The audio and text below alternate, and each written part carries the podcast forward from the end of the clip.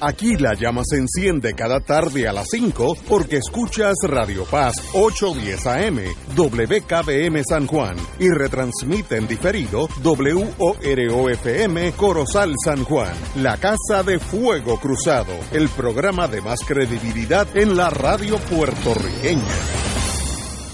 Esta emisora y sus anunciantes no se solidarizan necesariamente con las expresiones que escucharán en el siguiente programa. Son las 5 de la tarde, hora de escuchar Fuego Cruzado, el programa de más credibilidad en la radio puertorriqueña, en las voces de Ignacio Rivera y sus panelistas invitados con su discusión política dinámica e incisiva de los acontecimientos más importantes del momento. Fuego Cruzado comienza ahora. Muy buenos días, tardes, mejor dicho, amigos y amigas de Fuego Cruzado. Hoy es martes, esperamos a las seis, la hora con Severino, que el mundo eh, a plano internacional está, está que hierve, así que esperamos con mucha ansiedad al doctor Severino. Eh, tenemos en la línea telefónica a mi querido hermano Rafael Anglada. Muy buenas tardes. Buenas tardes, Ignacio. Suena... Y a los radioescuchas de, de Radio Paz como tú estás cerca de la estación, suena como si estuvieras aquí porque suena perfectamente bien, o sea, no, no hay cambio ninguno. Estoy utilizando este objeto moderno que se llama teléfono. eh, compañero Hernández, ¿cómo estás? Mi saludos, pues ya muy contento de estar por acá otra vez después de unas vacaciones forzosas. Arturo, te quiero dar las gracias por los turrones. Tranquilo, espero que... adecuadamente compartidos. perfecto, y espero que hayan podido degustarlos de una forma exquisita. muy Por los muchachos de, de, Radio Paz y Radio Oro. Muy bien, excelente. se me había olvidado eso. Cumplió el cometido. Te doy las gracias a ti y a tu señora. Por nada, por nada hay que agradecer. Eso es un compartir entre amigos de verdad, así que no hay por qué agradecer, tranquilo. Me alegro que le haya gustado. Bueno, tenemos que empezar con el pie forzado, como diría Benny Frankie Cerezo, mi querido hermano, eh, con la sentencia no inesperada, sino esperada, del sujeto Jensen Medina Cardona, que asesinó por razones que hasta ahora, hasta el día de hoy yo no entiendo, por un teléfono que se le quedó en el baño, un altercado, eso. En el muelle. Como yo diría, cosa de borracho, porque eso no tiene sentido. A cambio de un celular el resto de su vida desapareció. Así que él mató a dos personas. A la pobre joven, Arelis Mercado, víctima de este cretino, y a él también, porque cualifica, me dijo aquí el fiscal, que cualifica a los 57 para probatoria, más que más de eso, una mega... Es más, yo creo que esas son sentencias demasiado dracónicas. Aquí dice, Jensen Medina tendrá que esperar 57 años para acudir a la libertad bajo palabra en realidad es una perpetua. perpetua a, lo federal, sin, sin posibilidad de salir. Eh, pero Ignacio, eso, eso es hasta que consiga una clemencia por algún gobernador PNP en el futuro. Mira, mira, si eso pasa, de verdad. No son 57 años. No, no, no, yo, yo de verdad. Bueno, espérate, tú has dicho algo que no tendría, no, no sería tan ilógico. Si yo soy gobernador y viene un, cretino, y uso la palabra cretino a propósito, como este, que mató a una persona por nada, y dice, mire, yo, yo voy a salir de aquí a los 92 años. Eh, redúzcame la sentencia para yo salir a los 70. Y él, él, está en los 30. Eso es una vida. En Europa el asesinato es 25 años calendario. Eso es un montón de años. ¿Sabes? a mí no me gustaría pasarme los próximos 25 años ni en el Caribe Hilton. Porque me, voy, me voy a... que, no te dejen salir de Caribe Hilton. Imagínate. No, no diga eso. Así que, pero a la vez fue un caso tan... Eh, agarró el espíritu nuestro de humanidad y, y, de, eh, de, racionalidad. Este es un caso que yo no lo, entiendo, no, no, lo, no lo entiendo. Los abogados han hecho un excelente trabajo eh, hicieron todo lo que tenían que hacer, eh, pero solicitaron nuevo juicio, se opusieron a admisión de evidencia de la famosa pistola, hicieron lo que tenían que hacer. Ahora apelarán, pero es una apelación sencillamente más para mí académica en el sentido de que esa convicción se va a quedar ahí. Cuesta arriba. Es muy, muy cuesta arriba. Podrían bajarle algunos años, tal vez, pero con todas esas 57 años para cualificar para probatoria, no, no quiere decir que es mandatorio. Eh, tiene que cumplir una sentencia de 129 años, 30 por el asunto de armas y 99 por el asesinato. Una tragedia. Eh, este señor obviamente pues no estaba con todas sus facultades mentales en ese momento. Puede ser alcohol, puede ser droga. Algo falló en su psiquis porque esto no es cuestión de defender la patria del enemigo, esto un celular, una cosa que no, no, no tiene sentido, pero yo creo que se hizo justicia, los fiscales, eh, que lo conozco, un fiscal de muchos años, hizo su trabajo y, su equipo, y eh, los, los hermanos eh, Gordon también hicieron su, su cometido, así que ahora hay que cumplir 57 años, empezando hoy. Y eh, en la nueva ley de armas, la sentencia de armas va primero a cumplirse que la sentencia del, homicidio, del asesinato. Por tanto, él tiene que comprar, eh, cumplir el número de años que sea. Para, 30. 30 para entonces empezar el asesinato, que es una cosa bárbara, bárbara. Yo creo que, digo, matan a una, hija de uno o, un nieto por un celular, pero yo me volvería loco, sencillamente. No, no, no hay perdón de Dios ni sentencia. sería ojo por ojo, eh, diente por diente.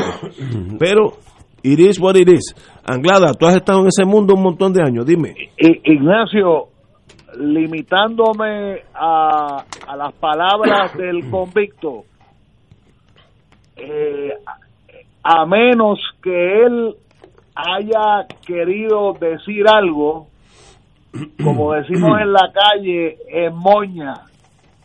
O sea, que esté empezando a decir algo que nosotros tres no sabemos.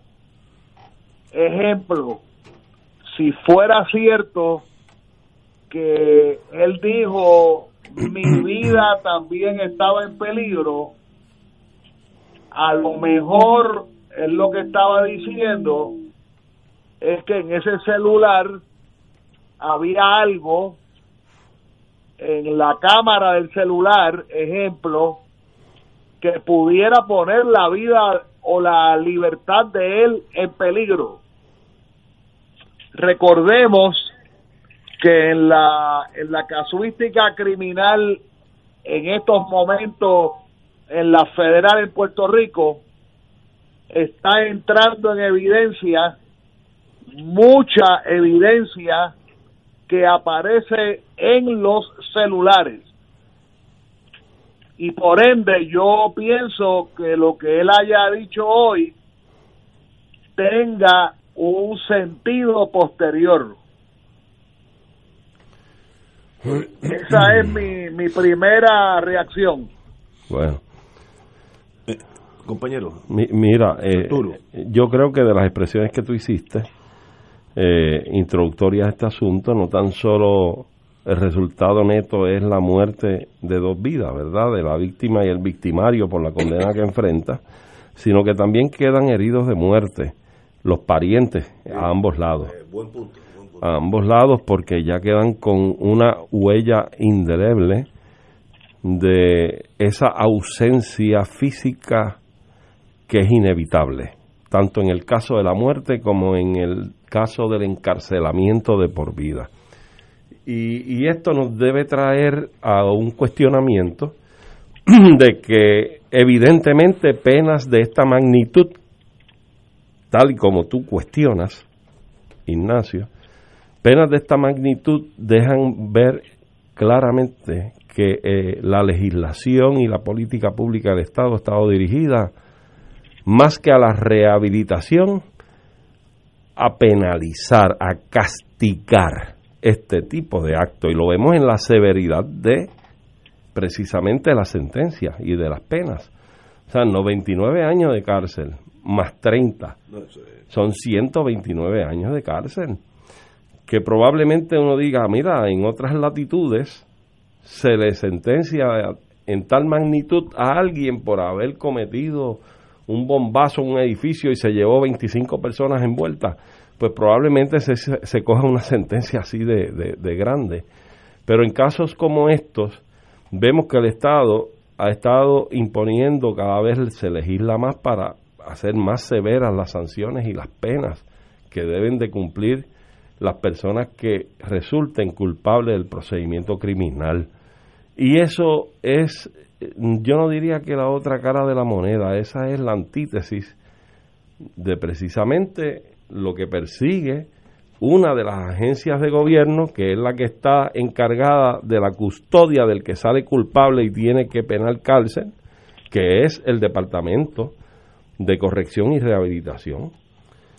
El Departamento de Corrección y Rehabilitación lo que persigue es la rehabilitación, la reeducación de la persona que delinque para que pueda reintegrarse y reincorporarse a la sociedad. Ese es el objetivo principal que debe, en efecto, perseguir el Estado. Pero más allá de eso, también el Estado debe tener una política pública clara, robusta y fuerte para combatir las causas que llevan a que las personas delinquen, cometan este tipo de delitos. Está la pobreza, la expansión del uso de la droga, el financiamiento de la droga, eh, los modelos artificiales de vida que tiene tanta gente. ¿Qué necesidad tenía un hombre joven como este de ir a buscar su teléfono celular con un arma de fuego en la mano? Eso, o sea, no lo veo. O sea, como tú bien cuestionas, es un celular. Sí, no estamos hablando. No estás hablando de que, oye, tal vez si estaba en una operación eh, ilegal, iba a buscar un saco con 25 kilos de cocaína. Yo entiendo que hubiese ido con una pistola. Porque dice el que me los tumbó. ¿eh? Eso, imagínate tú. Pero, ¿de qué estamos hablando? Un celular. Y entonces, ponerte de tú a tú, aunque la otra persona haya sido la persona que se alteró, que te confrontó, etcétera. Mire, usted tiene el celular, dé media vuelta y váyase y que se queden gritando. Se acabó. La confrontación, esa poca tolerancia que hay en nuestra sociedad últimamente, todos esos problemas tenemos que irlos atendiendo de una forma adecuada, responsable y estructurada como país, como pueblo. Tenemos que empezar a dejar la idolatría por el dólar, por las comodidades que te da el dinero, los estilos de vida, y tenemos que empezar a trabajar con lo fundamental para la gente, para la convivencia sana, armónica, en paz y en progreso. Pero nuestra sociedad necesita una reparación estructural de muchas áreas en que este modelo que hemos tenido y que nos ha servido de marco nos ha llevado a todas estas fisuras morales, estructurales de nuestra vida ciudadana e individual. Esto es un llamado urgente y debemos empezar por las próximas nuevas generaciones, los pininos que están en las escuelas elementales, por ahí tenemos que comenzar a educarlos en muchas áreas que van y deben redundar en un mejor Puerto Rico en décadas futuras. Es nuestra responsabilidad y debemos trabajar en eso de una forma urgente. Anglada. Ignacio, eh, eh, varias cosas. Número uno, yo no creo que todavía sepamos quién verdaderamente es Jensen. En donde discrepo con Arturo, es que aquí no estamos hablando de una de un puertorriqueño pobre que nació sin poder comer tres veces al día. Es probable que estemos hablando de otras cosas y que por eso él haya dicho que su vida también estaba en peligro, no porque la pobre muchacha le fuera a hacer algo, sino quizás por lo que había dentro del celular. Pero una vez lo tiene, se tiene que ir y se acabó. Bueno, ese es el punto. que no, no sabemos. Nosotros no sabemos, primero yo no estaba allí, Ni yo. y, por- y por ende a mí nunca me gustó opinó nunca me gustó opinar de un juicio donde yo no estoy en el juicio y donde no tengo la prueba exculpatoria o inculpatoria y yo aprendí hace muchos años del honorable juez José Fusté que la prensa nunca recoge la totalidad de la evidencia Claro, Rafa, pero estamos hablando, tanto tú como yo, como Ignacio, de las impresiones que nos da, nos, nos da todo lo que ha salido a la luz pública. Tanto, Pero es que lo que, sí, eh, pero perdona Arturo, es que lo que nos, la impresión que nos da lo que ha salido en la, la opinión pública es una fracción de la verdad. Sí, pero, Es pero, una fracción. pero por más que lo filtres y tienes lógica lo que estás hablando, yo yo tengo casos a veces y, y los leo en la prensa y me da imp- la impresión que están están hablando de otro caso. Eso, Exacto. eso es Claro. entendible. Ahora, el bottom line es que un joven mató a una joven por razones triviales. Claro. Si, si ahí habían los secretos de la bomba atómica, pues mire, pa- muy, muy bien, más, más rápido me voy de allí con mi teléfono. Pero es algo, mi tesis es que en ese momento él no tenía todas sus facultades mentales. Eh, la borrachera mata inhibiciones o, y o Claro. droga, que es el mismo resultado. Así que una tragedia de dos seres humanos que perdieron la vida por la nada. Porque esto no es cuestión de principio, nada, esto es una sangana. Y mira lo que ocasionó, porque este muchacho cuando salga será un anciano, y tú y yo lo hemos visto ya. Estos señores que salen a los 70, 80 años no tienen ni seguro social ni Medicare porque nunca cualificaron, porque nunca Claro. trabajaron. No Entonces es una tragedia humana eh, que uno dice, bueno, ¿cómo es posible que los seres humanos le hagan esto a los otros seres humanos? Ah, que él lo mereció, seguro que lo mereció.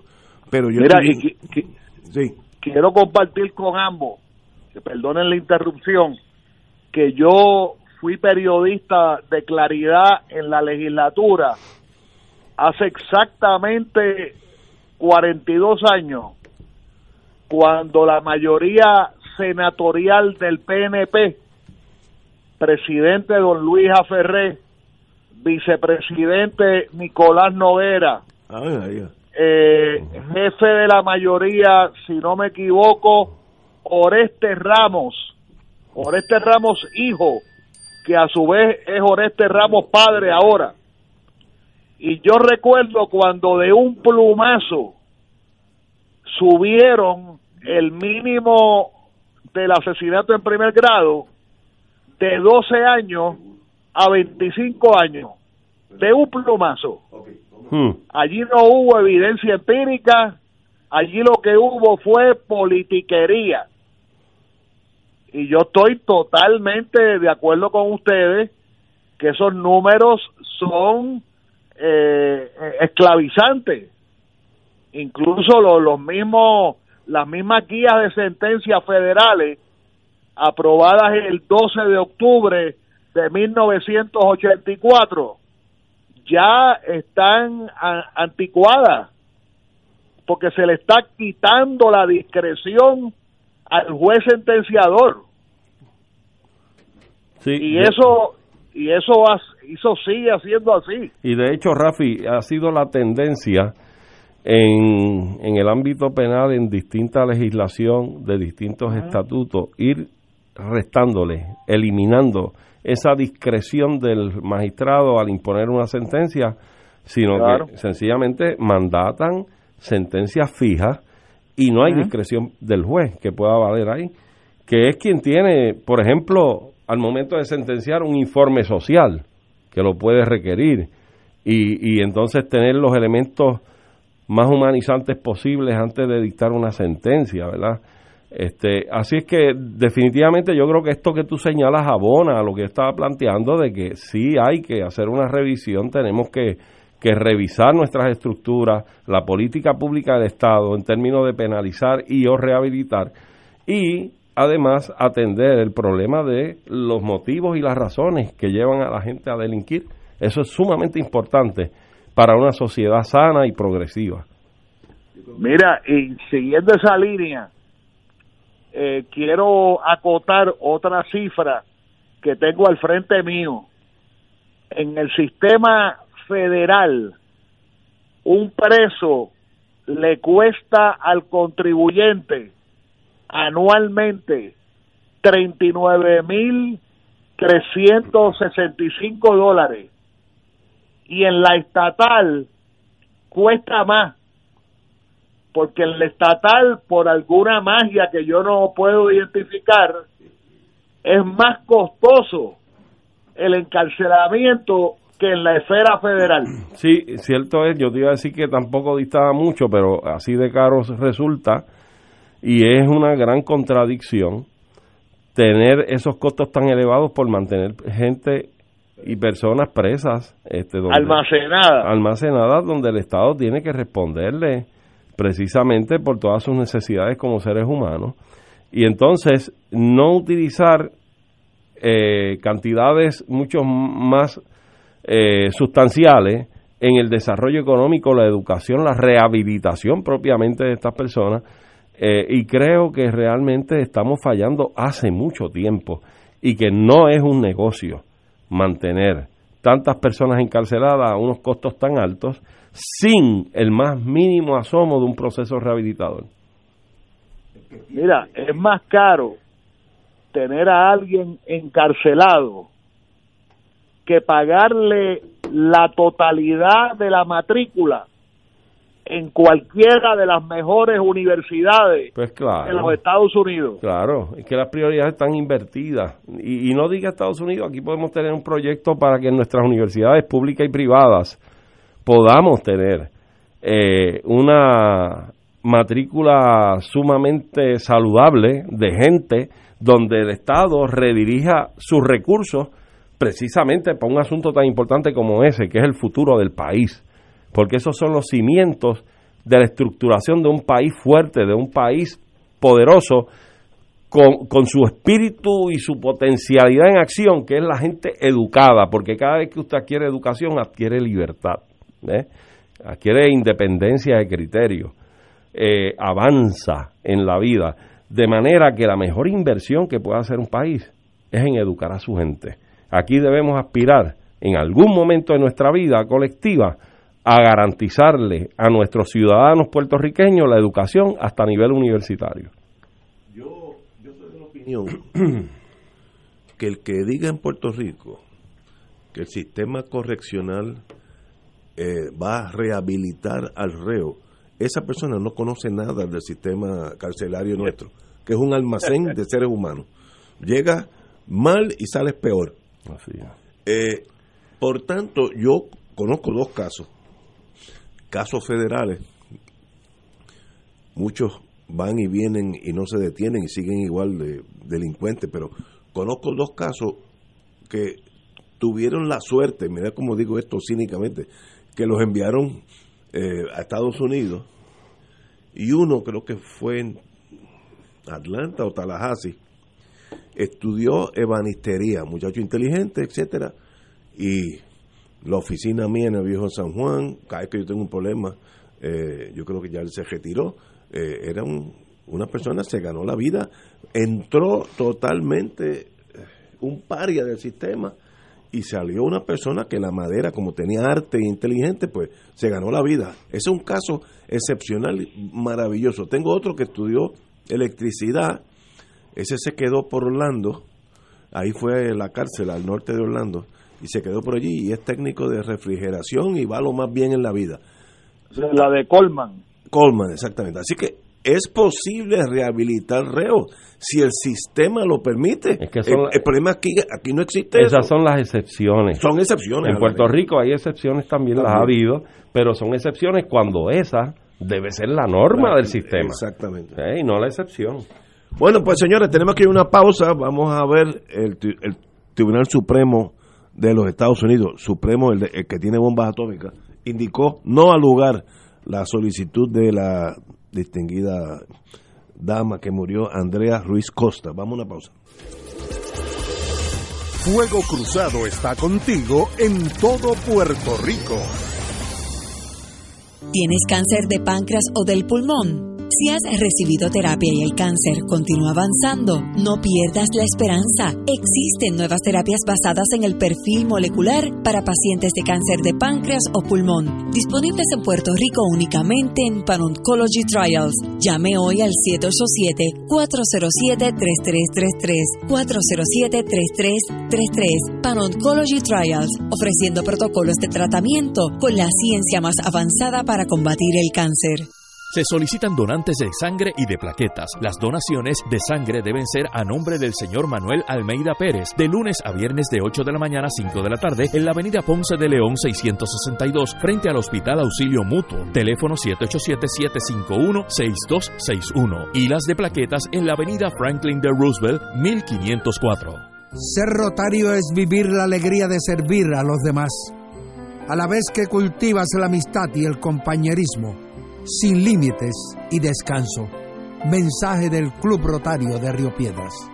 La Comisión Arquidiocesana de Liturgia invita al taller de formación para coordinadores de grupos de monaguillos a llevarse a cabo de manera presencial el sábado 29 de enero a las 2 de la tarde en la parroquia María, Madre de la Misericordia, localizada en la avenida Santa Ana 150 en alturas de Torrimar, Guaynabo. Se llevará un estricto protocolo de protección contra el COVID-19. Para más información, llame al 787-789-0090. Acompaña al Padre Milton a la peregrinación en la Tierra Santa y Jordania del 3 al 17 de noviembre del 2021 o del 6 al 20 de febrero del 2022. Visitaremos las ciudades de Jerusalén, Belén, Betania, Jericó, Eilat, el Mar Muerto, Masada, Qumran, Tiberiades, Tapja, Cafarnaún, Caná de Galilea, Jafo, Cesarea Marítima, Tel Aviv y Cesarea de Filipo. En Jordania iremos a Petra. Celebraremos la misa en los lugares santos y renovaremos nuestras promesas bautismales en el río Jordán. Marca ahora y reserva tu espacio llamando a Puerto Rico Viaja al 787-918-8989. Solo para vacunados. Ciertas restricciones aplican. Nos reservamos el derecho de admisión.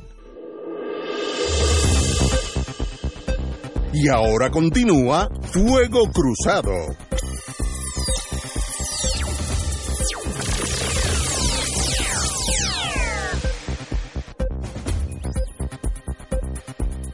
Regresamos, amigos y amigas, a Fuego Cruzado. Bueno, para mí, malas noticias. El Tribunal Supremo Federal no atenderá el caso de Andrea Ruiz Costa. Esto no tiene que ver con el asesinato, sino que tiene que ver con la solicitud de la prensa en Puerto Rico para que se divulgaran las grabaciones de las vistas judiciales en las que compareció Ruiz, Andrea Ruiz Costas a solicitar una orden de protección que se le negó. Eh, yo no veo razón. Si los padres de la difunta no tienen objeción que se divulgue, que son los, serían los únicos impactados, pues miren, muy bien, es un derecho que yo tengo. Eh, la persona eh, puede renunciar, la persona, si está muerta no puede, desgraciadamente, pero la familia puede. ¿Por qué tanto secreto? En inteligencia yo aprendí que cuando hay mucho secreto por algo es. Así que habrá algo ahí, eh, un juez cansado o una juez cansada a fin del día que le salió detrás para adelante a la, a la difunta, desgraciadamente, o una negligencia del sistema. ¿Para qué encubrirlo? No entendí la posición del Tribunal Supremo de Puerto Rico y la del Tribunal Supremo de Estados Unidos, pues ellos atienden los casos que ellos estiman que son meritorios a nivel nacional, que es otra cosa. Si es una cosa muy personal, eso yo estuve en un seminario con el ex juez, ahí el de New Hampshire, el de New Hampshire. el Scooter, eh, eh, Es, eh, es Suter. Suter, ese mismo. Suter, ese David mismo. Suter. Sí, pues él dijo que a veces la, la- los, los abogados no entienden por qué un caso que arropó un Estado en atención, pues el Supremo no lo, no lo entertain, no, no, no, no lo acepta. No atiende. sí. Y otros que no tienen mucha importancia, pues lo, lo, lo estoy pensando en inglés, lo, lo aceptan. Y él me dijo, eh, eh, nos dijo a nosotros, yo era uno más allí, que lo que tiene que el abogado pensar es si ese caso es de interés nacional. El Supremo busca los casos que tengan que ver con la norma nacional. Si un caso en Mississippi es bien importante, pero no afecta a la nación americana, a la constitución americana, pues mire, puede ser importantísimo en, Mississippi, pero no es para la nación americana. Así que eso es un criterio que de esto hace como 25 años que el juez Suter me habló y tiene lógica desde el punto de vista de ellos. Así que este caso, aunque aquí arropó la pasión nuestra con razón, eh, yo estoy loco por que algún día se zafe alguien, le haga un favor al pueblo y, tiren esas grabaciones al aire, eh, que puede suceder. Eh, pero si no tiene un impacto nacional, porque eso no es un tema en discusión en la nación americana, pues entonces la prioridad es mucho menos. Y ellos aceptan un puñado de casos de miles de miles de solicitudes de excepcionalidad, miles, de 20 mil, 40 mil, una cosa bárbara al año. Ah, pero una pena que por lo menos por ahora no, no sabremos qué realmente pasó allí, qué se dijo, qué no se dijo, donde una joven, lo más bonita, sale hoy en la prensa 11 de enero del vocero, eh, una muchacha que tenía la vida por delante para disfrutarla, eh, un ex novio o ex esposo la, asesina por razones que yo tampoco entiendo. Eso no, no, para mí no es comprensible. Pero ahí está. Ese es el Estado de Derecho. Anglada. Bueno, mira, eh, yo me sentí muy entusiasmado cuando leí originalmente que estaba envuelta la clínica de, la clínica de derecho de libertad de prensa de la Universidad de Yale eh, porque aquí hay, aquí hay un elemento también de cabildeo. Eh, creo que ellos, el Supremo acepta el 5% de los de las solicitudes de certiorari. Este hubiera sido una buena apelación y yo estoy seguro que se hubiera adjudicado eh, con mucha más democracia que lo que decidió el Tribunal Supremo de Puerto Rico en ese momento. Este, y le deseo lo mejor a, a esa familia. Yo conozco la, la tía de esa muchacha, eh, fue la, la esposa toda la vida y viuda de David Noriega Rodríguez. No sabía eso. Sí, sí claro, no, no es que sea amiga mía, pero la conozco yo, los, yo los conozco desde que eran novios en, en, la, en las facultades sociales. El famoso debate de la reforma universitaria en el año 63, que Muñoz Marín estaba parado allí en el, en el Senado, cuando dijo paz, paz para la universidad, en un, en un sentido muy tra eh, eh, este, de mucha tragedia. Eh, ese día estaba David y su noviecita allí sentados en la eh, en, el balcón de la galería de, de, la legislatura. Así que yo le deseo lo mejor a la memoria a esa muchacha. Ese individuo no era no era ni esposo ni ni novio eso era un, un pretendiente, eso era, eso no era nadie en ese momento. Y así son las cosas. Y esa es la tragedia que vive hoy la mujer puertorriqueña. Estoy de estamos de acuerdo. eso iba a, plantear yo que el caso de Andrea Ruiz Costa eh, es el caso que se repite. Es el caso que se repite porque son tantas las víctimas damas puertorriqueñas de la agresión y de la tragedia esta del machismo que va dentro del pote de lo que yo planteaba ahorita, de que tenemos que trabajar para ir reestructurándonos, para ir trabajando con las nuevas generaciones, eh, realmente estamos mal en ese sentido y tenemos que, en primer término, reconocer que estamos mal para entonces poder partir de ahí a enmendar lo que está mal. Y eso es un ejercicio elemental que tenemos que realizar. Así que en este caso particularmente, yo quiero establecer en primer término que en algún momento, a raíz de, de estos hechos, en algún momento se filtró un pedazo de una de las vistas, de un, porque aquí hubo varias vistas, pero una de ellas se filtró. Y yo la escuché y yo tengo que admitir, con toda honestidad que por lo menos esa que yo escuché, yo no escuché nada raro ni fuera de lugar por parte de la juez en ese momento. Eh, la juez sí hizo unos cuestionamientos, eh, que por qué a esta hora llegaron aquí hoy, etcétera. Eso pasa todos los días en las salas de los tribunales, eso, eso es normal. Eh, por otro lado, pues la juez me di cuenta que dejó que se expresara la querellante y la peticionaria, que era la joven Andrea Ruiz Costa, sobre todo el relato que hizo. Tal vez el diminor que ella exhibió al relatar las cosas, pues no fue, no demostró a lo mejor lo afectada que en efecto sí estaba. No lo sé, no lo sé, de verdad que no lo sé. Eh, pero no vi nada fuera de lugar que fuera tan marcado así como que pudiéramos estar señalando que en ese sentido el tribunal le falló, ¿verdad?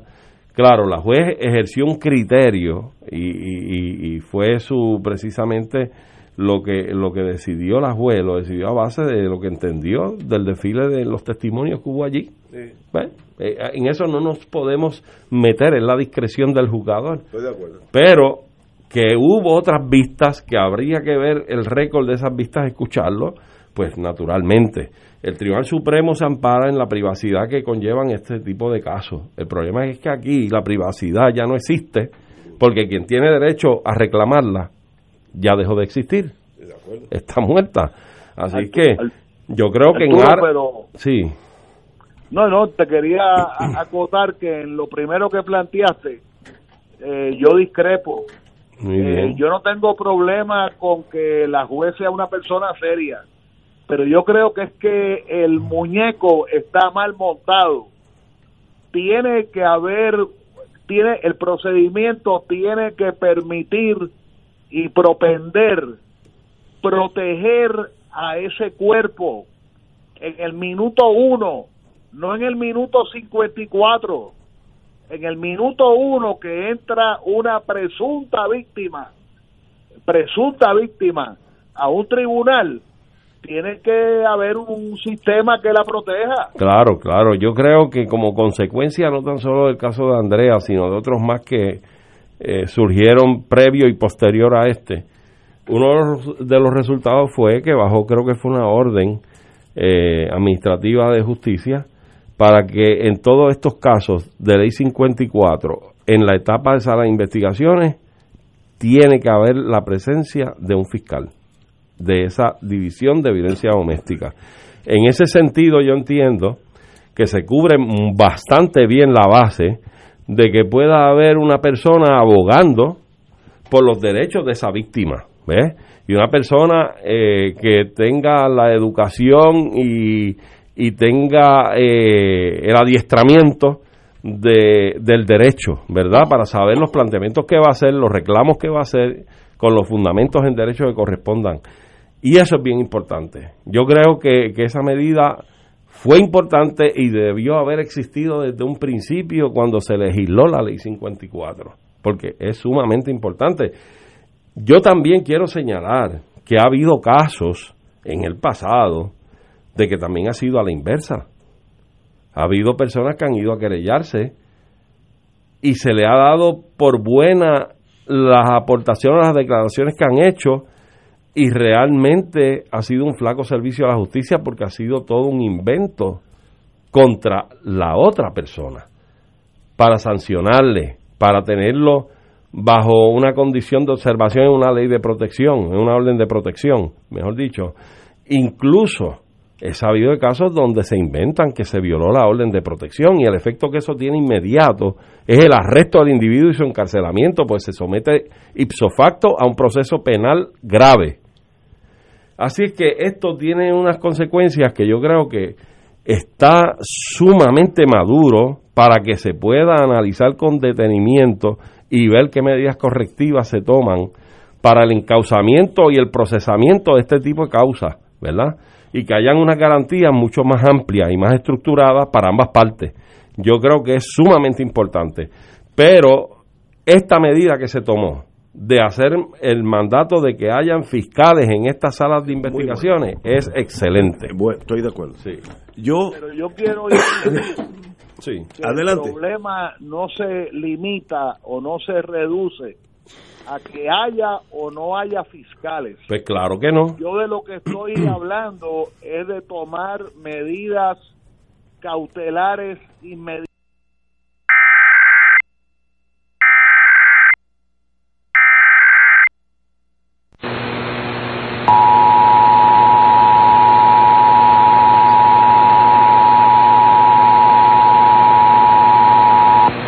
Esto es una prueba mensual coordinada del sistema de alerta de emergencia de las estaciones de radio en su área. De haber sido esto una emergencia real, información oficial hubiese sido difundida luego de los tonos de alerta. Esto concluye esta prueba del sistema de alerta de emergencia.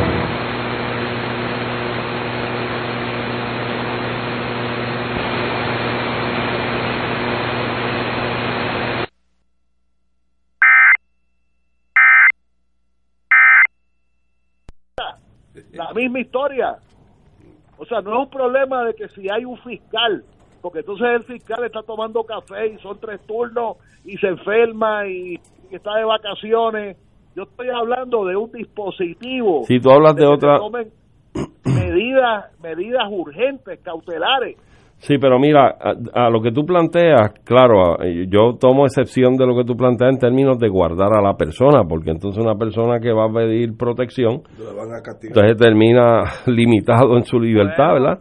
Ahora, Bueno, en estos tiempos que estamos viviendo hoy de tan alta tecnología, yo no me explico cómo no es posible tener un dispositivo, ahora digo yo, electrónico, como te mencioné ahorita, donde, según un grillete, te marca a ti con una emisión de señal que te ha salido del perímetro que tienes autorizado.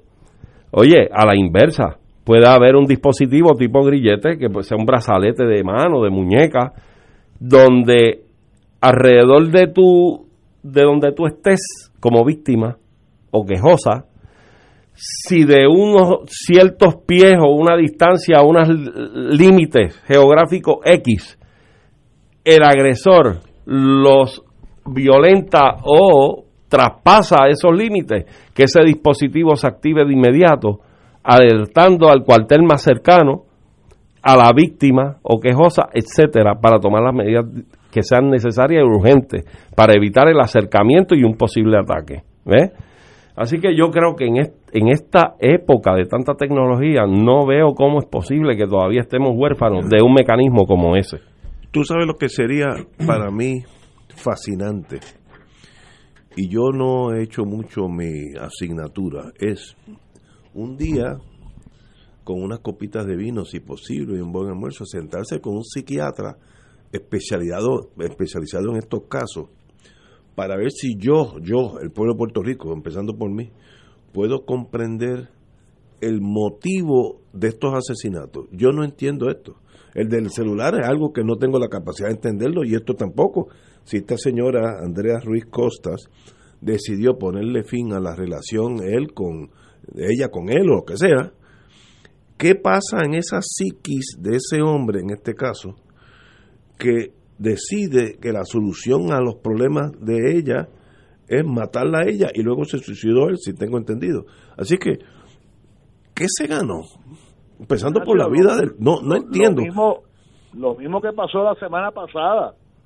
Creo que fue la semana pasada que un hombre, no sé si marido o no sé, asesinó a su esposa y después él se suicidó.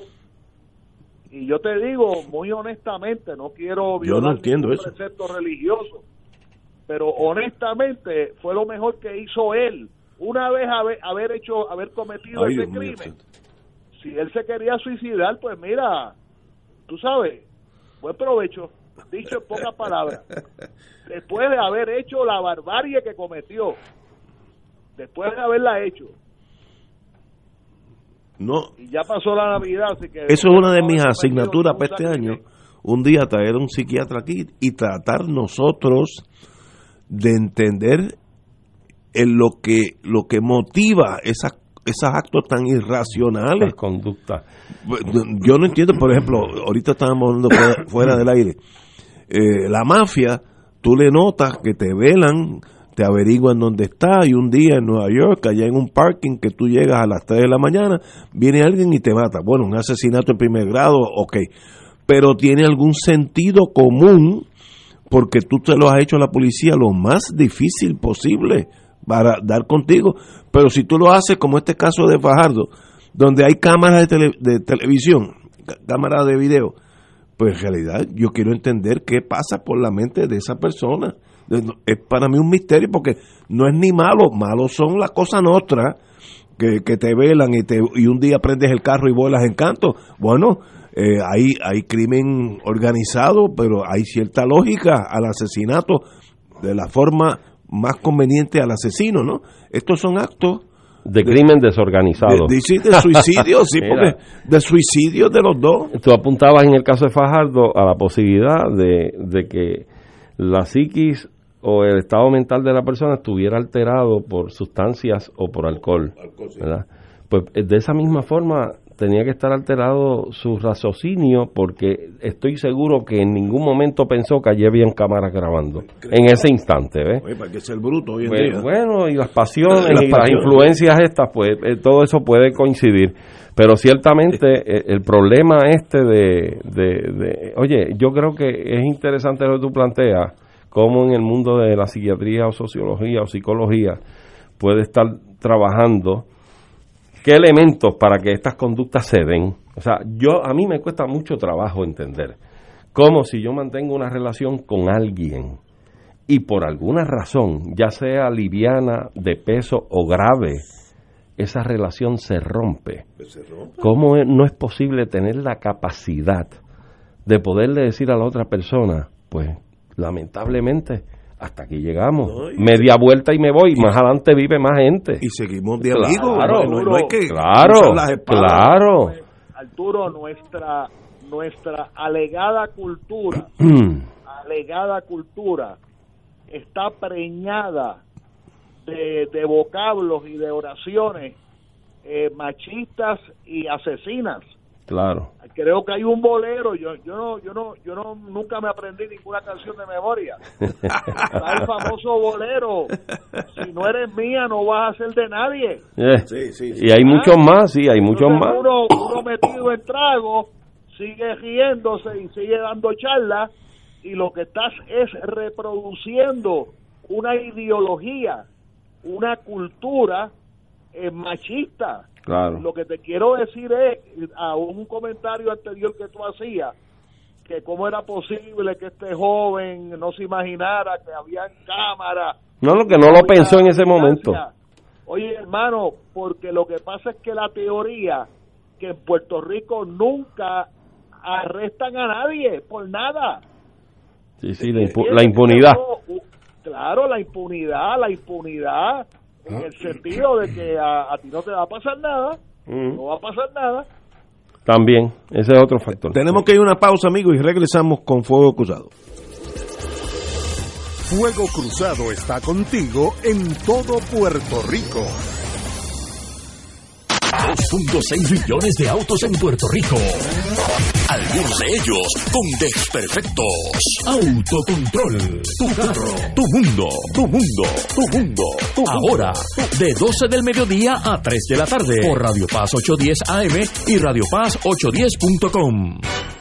Buenos días familia. Es la casa a la que siempre puedes llegar sin invitación. A las 10 de la mañana, Judith Felicie es tu anfitriona para conversar sobre medicina, psiquiatría de niños y adolescentes, artes, derecho, valores y fe. Todos los días por Radio Paz 810 AM. Buenos días familia. Donde una conversación parece demasiado corta. Buenos días familia. De lunes a viernes por Radio Paz 810 AM. Radio Paz te ofrece el mejor motivo para levantarte temprano y disfrutar el comienzo de un nuevo día de lunes a viernes con Enrique Liboy y Radio Paz en la mañana. La dosis perfecta de noticias, deportes y éxitos musicales de todos los tiempos, humor y curiosidades, calendario de actividades y tus peticiones musicales por el 787-300-4982. Conéctate con el 810 AM de lunes a viernes con Enrique Liboy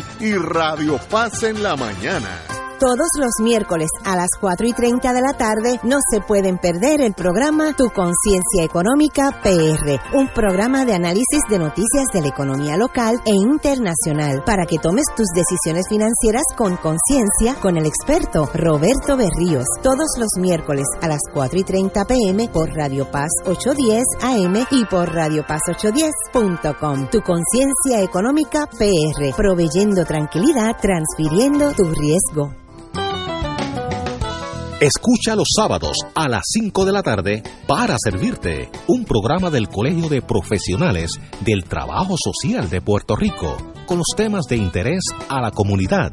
Recuerda, los sábados a las 5 de la tarde para servirte por Radio Paz 810. Y ahora continúa Fuego Cruzado. Compañero. Sí, yo quiero hacer un alto para dar una nota del fallecimiento de un gran amigo, un gran abogado, un gran colegiado del Ilustre Colegio de Abogados y Abogadas de Puerto Rico, que fue el compañero Manuel Fermín Arraiza Reyes, fallecido, si no recuerdo mal, creo que fue ayer. Eh, Fermín Manuel Cacun, como le conocemos eh, cariñosamente, y familiarmente Cacun presidió nuestro colegio del 1996 al 1998. Cacun era una persona de fino verbo, de, de una exquisitez extraordinaria en su trato personal, en su tertulia, y Cacun tenía una gran afinidad por las cosas de las justas causas ¿verdad? Y recuerdo, si, si yo mal no recuerdo, si mal no recuerdo, Cacun fundó en el Colegio de Abogados lo que se conoce en la Semana del Abogado y de la fundación de nuestra institución como la Junta Solemne. La Junta Solemne es un acto muy bonito donde se reúne la Junta de Gobierno con los expresidentes abogados y abogadas invitados, y se pasa lista de todos los expresidentes del colegio, empezando por el primer decano, que antes no eran presidentes, eran decanos del Colegio de Abogados cuando fue fundado en 1840.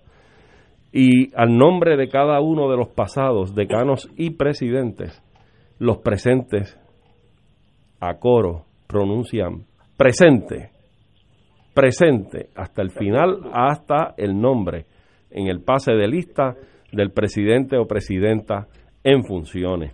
Y en esa noche hay un invitado especial que se encarga de dar un discurso atinente a, precisamente a todo lo que tiene que ver con la abogacía, la gesta de la abogacía, lo que mueve la abogacía en términos de procurar eh, la defensa de los derechos, sobre todo de las personas más desprotegida de nuestra sociedad. Y Cacun, yo recuerdo que cuando yo asumí la presidencia en el 2008, me hizo una visita a la oficina de la presidencia del colegio. Eh, es una costumbre, o lo era, que cuando el Tribunal Supremo juramenta a todos los abogados nuevos, recién revalidados, entre los invitados está en primer orden el presidente o presidenta del Colegio de Abogados y uno va allí, se dirige a la audiencia y lo hace vistiendo una toga, como es la ocasión de los togados que están todos en toga juramentando. Arturo, tú dijiste era una tradición. No, es, es, pero es que no sé si siguen invitando a los presidentes del colegio. Pero eh, yo eso lo explico más ahorita.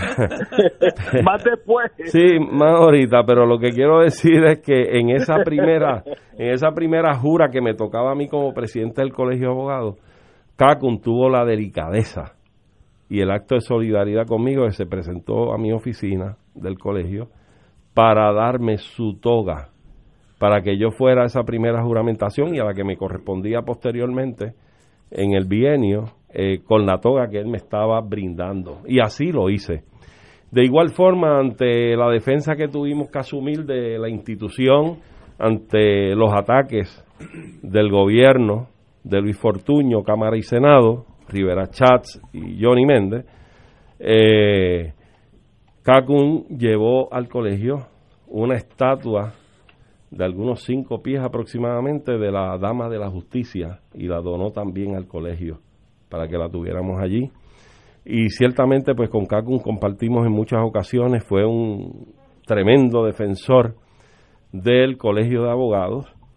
Y para aclararte, Rafi, ¿tú sabes por, tú sabes por qué digo que era con reservas, no sé si sigue siendo, porque dentro de ese término de mi bienio, en la primera ocasión, 2008, septiembre, pues para 2008-2009, yo comparecí y di un discurso en esa juramentación.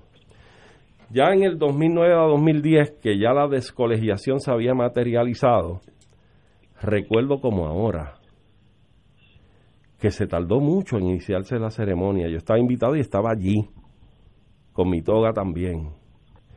Y se tardó mucho en, comenzar la juramentación y solamente entraron tres jueces.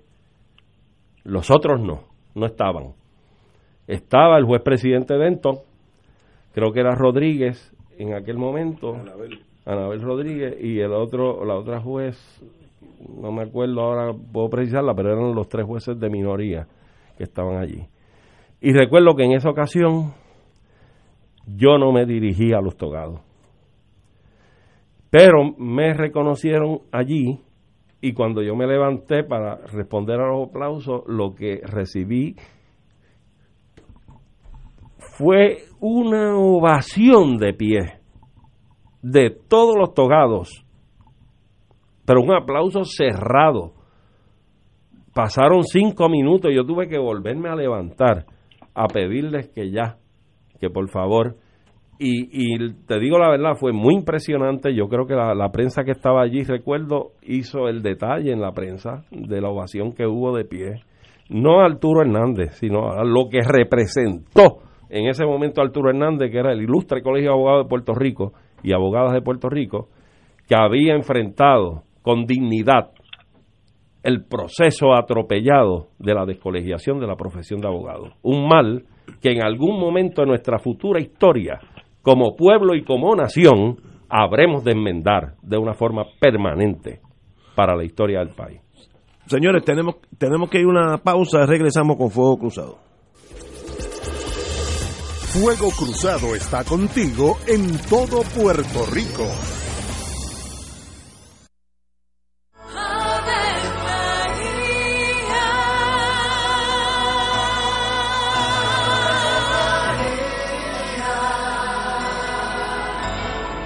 El ángel del Señor anunció a María.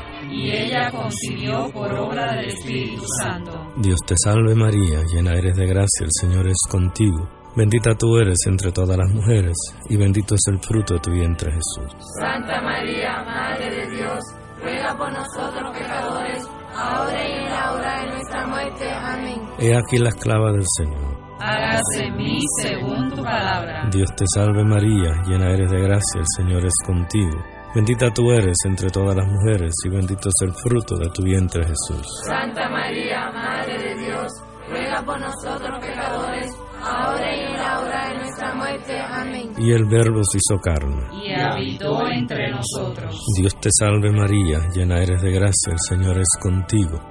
Bendita tú eres entre todas las mujeres, y bendito es el fruto de tu vientre Jesús. Santa María, Madre de Dios,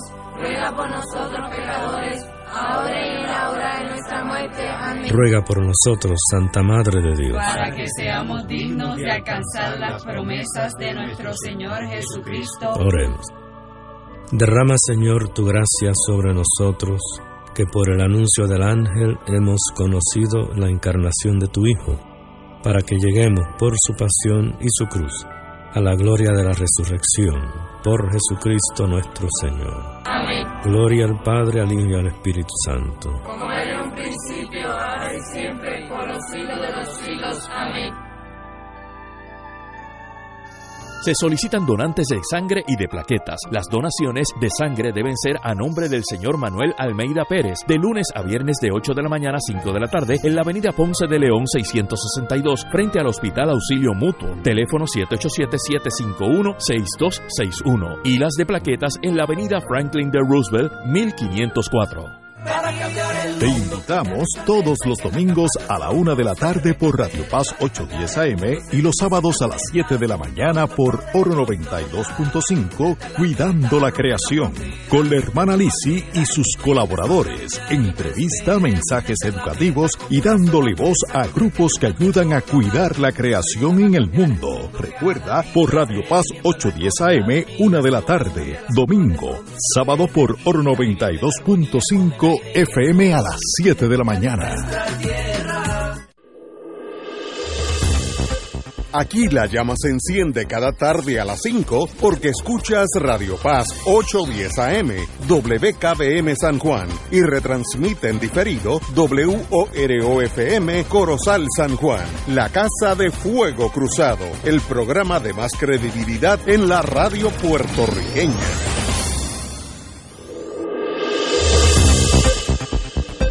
Y ahora continúa Fuego Cruzado.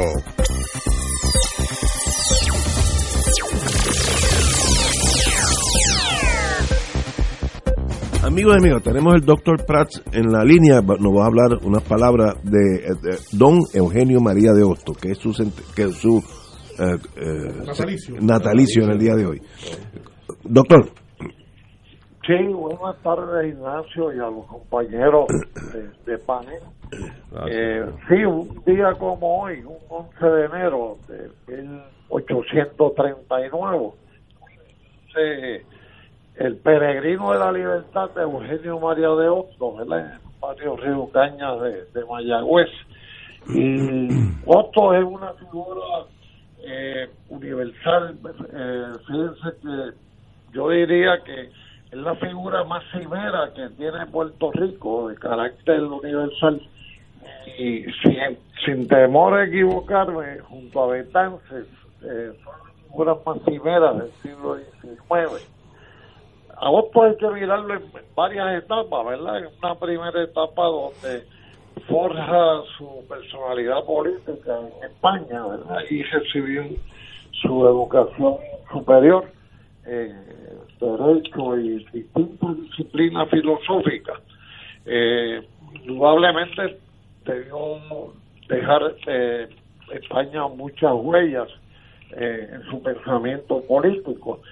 Eh, fue conspirador contra el gobierno monárquico, ¿verdad? contra la monarquía borbónica y se va a destacar en España eh, por oponerse a, monarquía y apoyar la, la, república, ¿verdad? Pero obviamente dentro de unas contradicciones eh, y dentro de una coyuntura específica de, las Antillas, donde eh, tiene que romper precisamente con los liberales a los que él había apoyado, precisamente porque esos liberales no apoyaban la causa independentista de Cuba, Puerto Rico. Y también Santo Domingo que Dominicana se había dado España luego lo vuelve a anexar eh, se había liberado en el 44 y simplemente pues eh, se forra al calor de esas luchas de la revolución de septiembre de España y eh, está ausente en Puerto Rico en los momentos en, eh, y de Cuba en los momentos en que se produce el grito de Lares aquí el grito de, la, de Yara en Cuba. Pero sin embargo le va a tocar eh, defender a los presos políticos de, de ambos de ambas Antillas. Y va a romper precisamente por la falta de apoyo de los ciudadanos a la causa independentista eh, con un discurso emblemático, ¿verdad? Que hizo en el Ateneo de España eh, 20 de diciembre de 1869, ¿verdad? Eh, donde se clama eh, la la independencia para las Antillas, ¿verdad? Eh, hay una serie de factores que ya venían precipitando eh, el, el- la transformación de los ¿verdad? Primero, de- desde aquella novela, desde los 24 años que había escrito, La peregrinación de Bayuán, escrita eh, como un grito, decía el mismo Otto, el grito de dependencia. Y él usa, Bayuán es Urayuán, ¿verdad? Eh, el, el cacique rebelde indígena. Eh, y es una un transi, es un transitar por las tres Antillas eso no cae bien en España, ¿verdad? Él lo que pretendía eh, era eh, despertar conciencia, que estaba bastante adormecida, ¿verdad? En las Antillas. Y eso, pues, eh, no cayó bien en, en España. Y incluso con, tampoco cae muy bien entre los que luchaban por la libertad eh, de una manera más, más directa, ¿verdad? Y entonces vemos a, a un, a un opto eh, ir a, a Nueva York y, allí pues desarrollar eh, abiertamente una posición más eh, eh, más abierta por las Antillas y radical eh, digo esto es radical porque hay un dato poco conocido y es que Eugenio María de Hostos embarcó eh, en, un, en un navío, un barco que se llamaba el Charles Miller en 1874, que era eh, había sido, eh, era una expedición de Aguilera, de Francisco Aguilera, eh, y se enlistó como expedicionario Otto para dirigir esto eh, un esfuerzo de lucha armada a Cuba desgraciadamente pues salieron de Boston del puerto de Boston el, el navío hizo aguas eh, también había se dieron cuenta que habían desafectos dentro del barco y tuvieron que parar la expedición, ¿verdad? Salieron de- del puerto de Boston y llegaron. Esto es un conocido, ¿verdad? Eh, eh, en el barco Charles Miller. Y tendrá con Betances y con Luperón, con una serie de líderes de fines del siglo XVIII, pues un- una transformación radical llegó a dirigir el periódico de la Junta eh, Revolucionaria de Cuba en Nueva York, ¿verdad? Hizo una labor intensa como periodista. Eh, fíjate, Ignacio y compañeros, aquí lo despachan meramente con el sociólogo, el pedagogo, ¿verdad? El moralista, que, que lo fue, y sin duda ese discurso todavía está vigente, ¿verdad? Y necesario eh, eh, ante el Puerto Rico que tenemos. Pero la gente olvida lo que hizo, eh, por ejemplo, Otto por la emancipación de la mujer en Chile, ¿verdad? Por la emancipación de, la mujer, por la educación científica de la mujer allí, y también él vio, movió como peregrino de la libertad eh, en Chile, en Perú, en Argentina, donde vio la explotación misericordia contra eh, los, los obreros, los, los cholos, los mulatos y hasta los culíes, los chinos estos que llevaban allí para la construcción de, de los ferrocarriles de las medias. Y él pues luchará por esos trabajadores también, ¿verdad? En Brasil se da cuenta de- del problema más grande que es la esclavitud en América y esto el, el tranvía el trasandino llevará su nombre porque él impulsó ese proyecto verdad Eh, el trasandino de Chile a Argentina ¿verdad? Los 70 pues como sabemos fundó la educación prácticamente en Santo Domingo que allí hubo dos etapas donde una fue angustiosa, que fue la última etapa, y eh, nuestro Otto muere allí.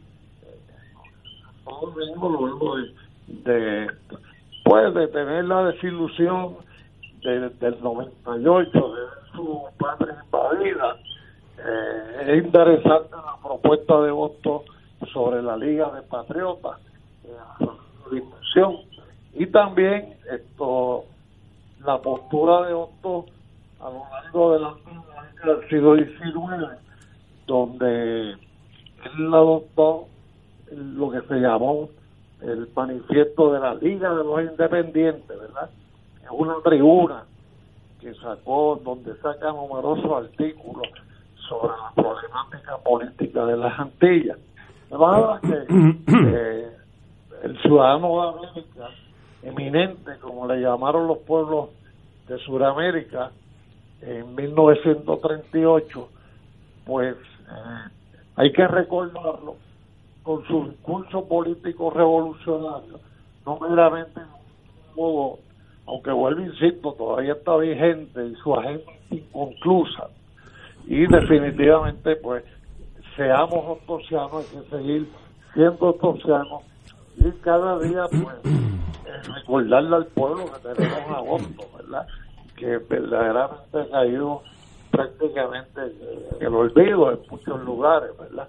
Así que esos son planteamientos que nos debemos hacer hoy sobre Eugenio María de Hostos en el 183 aniversario. Extraordinario. Eh, Muchas gracias, doctor, y siempre a las órdenes. Y cada vez que venga un, una fecha signifi- significativa en nuestra historia, me lo recuerda para que usted pues sea la memoria de, de- de nuestros antepasados, que Puerto Rico pues desgraciadamente caen en el olvido. Así que le agradecemos mucho y esperemos continuar con usted cuando, cuando venga la próxima fecha ¿Cómo no? importante. A mí me uno a, lo- a lo que mencionaban de Fermín Arraiza, ¿verdad? Que Ah. conocí Gracias. lo de, Pues, lo de, lo de Fermín. Pues un- Esto, un- gracias. un- eh, a sus órdenes, doctor. a. Mira, Ignacio, yo creo que, que eh, para redondear un Ajá. poco lo que ha dicho el doctor Prats, en efecto me alegro mucho la intervención, eh, matizando el día de hoy como el día del natalicio de don Eugenio María de Hostos. Yo quería significar que Puerto Rico tiene muchísimas lumbreras, muchísimos patriotas, pero probablemente, muy probablemente, el hombre, el ser humano más completo es probablemente Hostos, Eugenio María de Hostos. Que viva Eugenio María de Hostos. Excelente. Vamos a una, vamos a una pausa, amigos, y regresamos con la hora de Severino. Fuego Cruzado está contigo en todo Puerto Rico. Todos los miércoles a las 4 y 30 de la tarde no se pueden perder el programa Tu Conciencia Económica PR, un programa de análisis de noticias de la economía local e internacional para que tomes tus decisiones financieras con conciencia con el experto Roberto Berríos. Todos los miércoles a las 4 y 30 pm por Radio Paz 810 AM y por Radio Paz 810.com. Tu Conciencia Económica PR, proveyendo tranquilidad, transfiriendo tu riesgo. Fuego Cruzado, el programa de más credibilidad en la radio puertorriqueña, es ahora la tribuna abierta de análisis noticioso, con diversas perspectivas que exploran el trasfondo de lo que acontece a diario y cómo nos afecta. Escucha Ignacio Rivera y sus panelistas invitados de lunes a viernes en Fuego Cruzado en transmisión diferida a las 10 de la noche por Oro 92.5 FM. La familia, crisis y soluciones con la doctora María Teresa Miranda, psiquiatra de niños y adolescentes, comparte sus conocimientos y plantea recomendaciones realistas para una mejor sociedad. No te pierdas los jueves a las 10 y 30 de la mañana, la familia, crisis y soluciones dentro del programa Buenos Días Familia por Radio Paz 810 AM, donde ser mejor es posible. Miércoles de Infoempresas a las 4 de la tarde. Con entrevistas e información con nuestros emprendedores y empresarios. No te lo puedes perder. Miércoles a las 4 de la tarde. Por aquí, por Radio Paz 810 AM y Radio Paz 810.com. Los espero. A mí me gusta mi pueblo, a mí me gusta mi gente, a mí me gusta mi pueblo, a mí me gusta mi gente. Y ahora continúa Fuego Cruzado.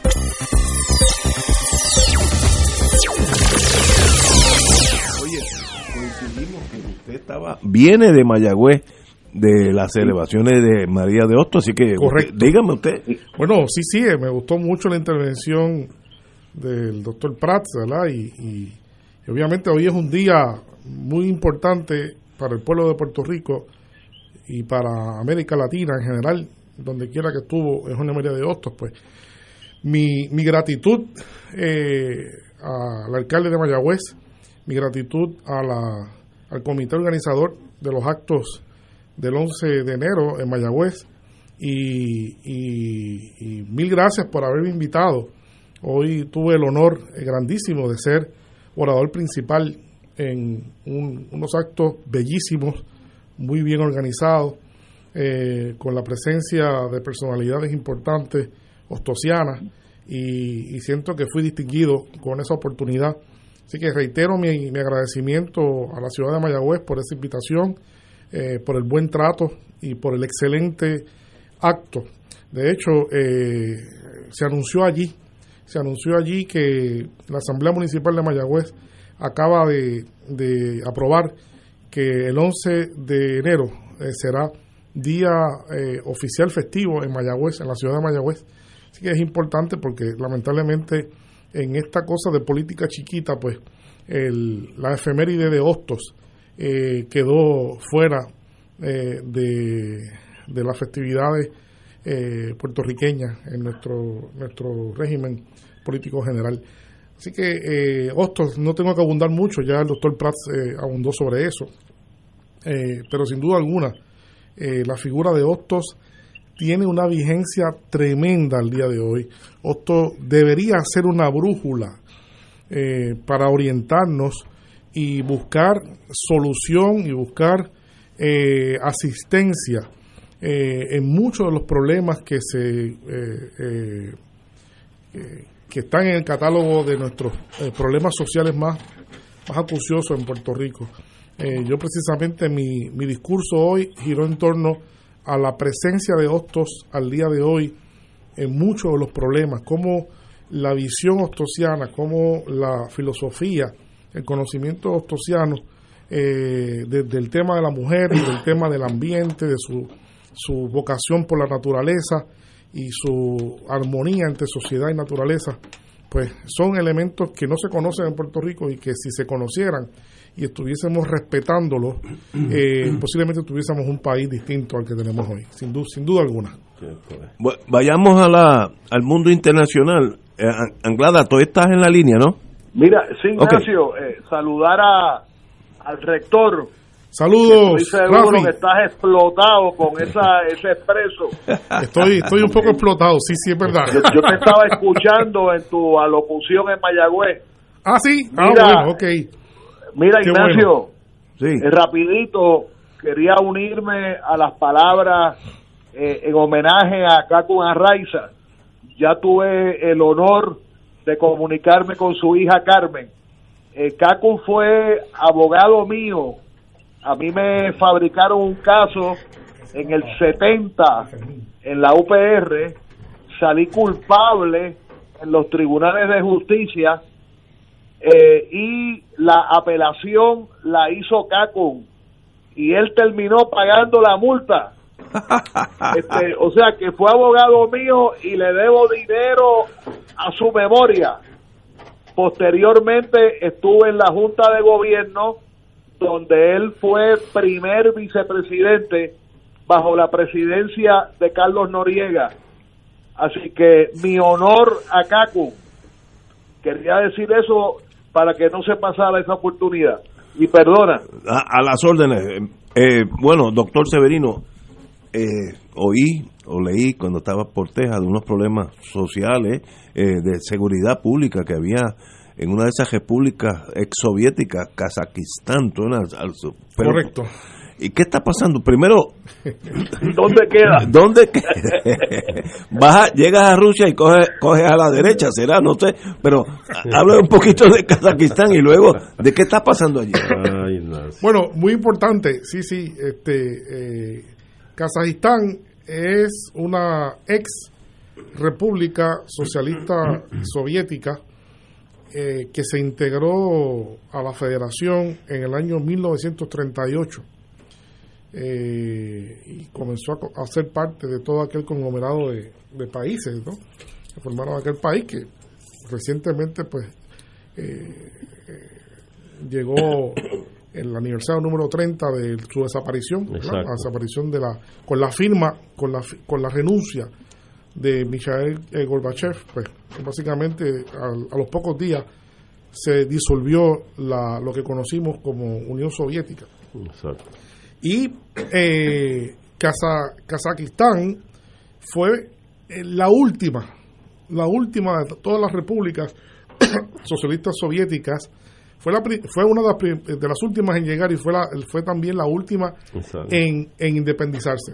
Y eso, eso, eso indica muchas cosas. Kazajistán es un país que ha estado históricamente muy cercano a Rusia, muy cercano a Rusia. No solo por los años que, que integró parte de la Unión Soviética, sino ya desde muchísimos antes, de los tiempos de la Rusia imperial.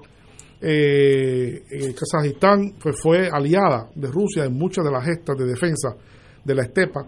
Es un país que es el corazón, precisamente el corazón de Asia Central. Es un país inmenso, es un país inmenso. Es el país que eh, por su superficie, casi 3 millones de kilómetros cuadrados, es el noveno país más grande del mundo. Es el noveno país más grande del mundo. Y además hay que decir que es el país más grande que no tiene acceso al mar. El país interior, como se debe decir, más grande del mundo, en ese sentido. Eh, es un país muy particular, eh, es un país compuesto al 70% por una etnia que son los casacos. ¿no? Sí, Los casacos, exacto. étnicamente, es un pueblo turco, de origen turco, lo que se llaman pueblos túrquicos, eh, que abundan en toda esa área, todo eso, Ta- Tayikistán, Kirguistán, Uzbekistán, ¿verdad? Son parte de todos esos conglomerados de pueblos que se conocen como eh, pueblos túrquicos, ¿verdad? Que son pueblos antiguos, eh, que tienen su propio idioma, cercanos a el remanente de aquel imperio, que es Turquía, ¿verdad? pero no son parte de ellos. Es un pueblo turco, de origen turco, túrquico, de confesión mayormente islámica. Y Ahí es una clave importante, son básicamente islámicos. Eh, 20% de la población presente de Kazajistán son rusos, es importante. También. O sea, entre... Lo mismo de, entre de Ucrania, lo mismo de Ucrania. que hay ucranianos también, mucho menos, pero no, no, rusos, rusos. Rusos, rusos. No, no, rusos de, de- de Rusia, vamos a Muy decir, bien, para, muy para bien. decir claramente. 20% de la población son rusos. Y eh, me extraña que no haya aflorado, pero eh, es un país que tiene recursos vastísimos, vastísimos, conocidos ya desde hace muchísimo tiempo y están en la mira eh, y en el apetito de la expansión capitalista mundial. Eh, 40% de la producción de uranio del mundo procede de Kazajistán. Eso lo hace importante. Y la reserva más grande de uranio del mundo la tiene, la tienen ellos. Pero no solamente eso, sino también, como hemos dicho anteriormente, es un país rico en lo que son hoy día conocidos por eh, minerales estratégicos. Coltán, eh, molibdeno, eh, eh, estaño y otros tantos, ¿verdad? Tierras raras, tienen una cantidad. Se dice que en muchos de estos sectores, básicamente, son cantidades ingentes, para tener una, ¿verdad? una idea. Además de que tiene grandes cantidades de petróleo, tiene grandes cantidades de gas natural también, que vamos entonces reconociendo como parte del, del, del problema. Eh, el, el asunto en el país eh, comienza a darse a principios de este año, comienza a darse unas, eh, unas manifestaciones que coinciden con el alza drástica del aumento del gas propano. En el país es un país de contradicciones, es un país de contradicciones.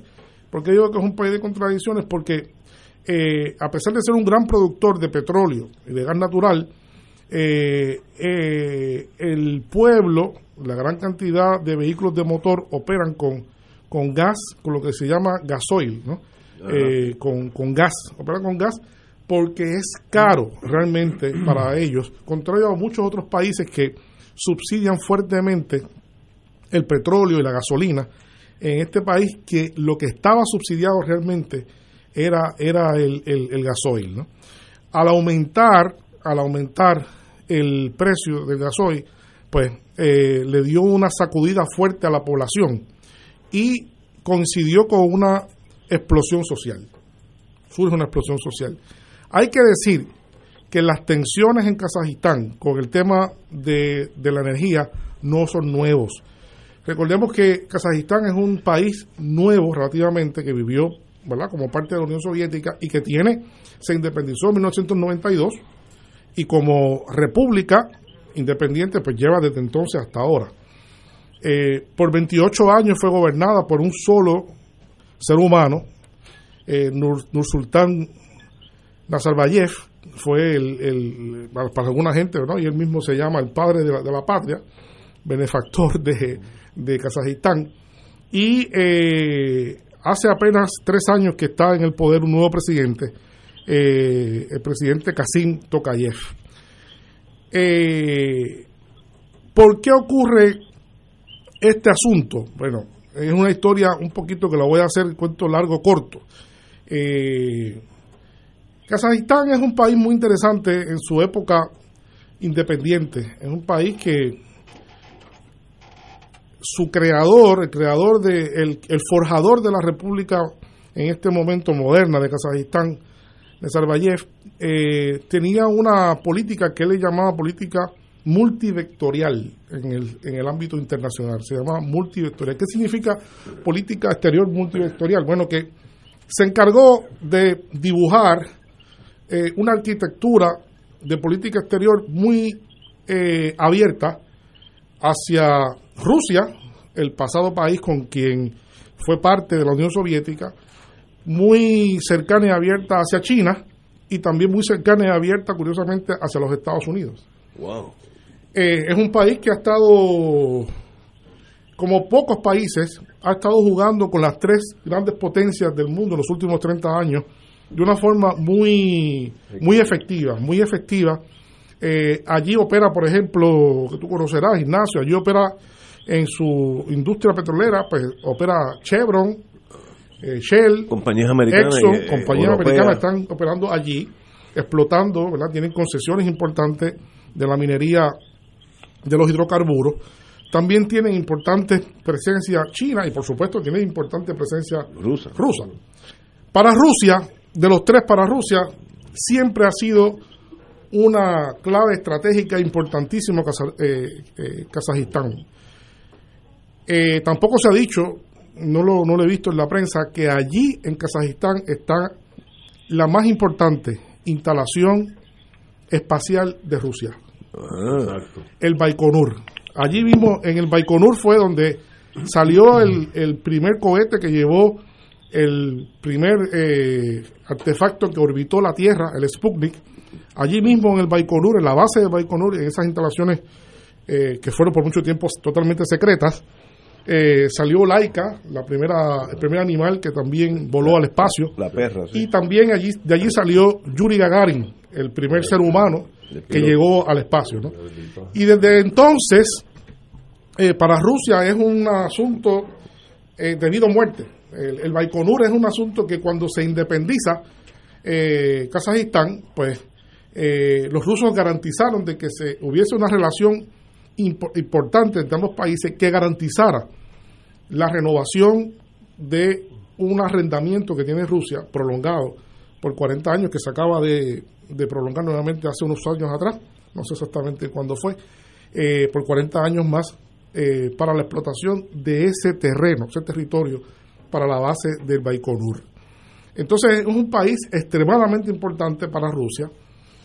En el 1992, cuando hubo la independencia de la mayor parte de la república, el de- el- la desintegración de la Unión Soviética, eh, Kazajistán, siendo un país que siempre ha sido eh, muy cercano a Rusia, con una población rusa importante, como ya dijimos, eh, conformó entonces una alianza militar de seguridad interna, que es lo que se conoce, que ha aflorado ahora, como el Tratado de Seguridad Colectiva, la organización del Tratado de Seguridad Colectiva que,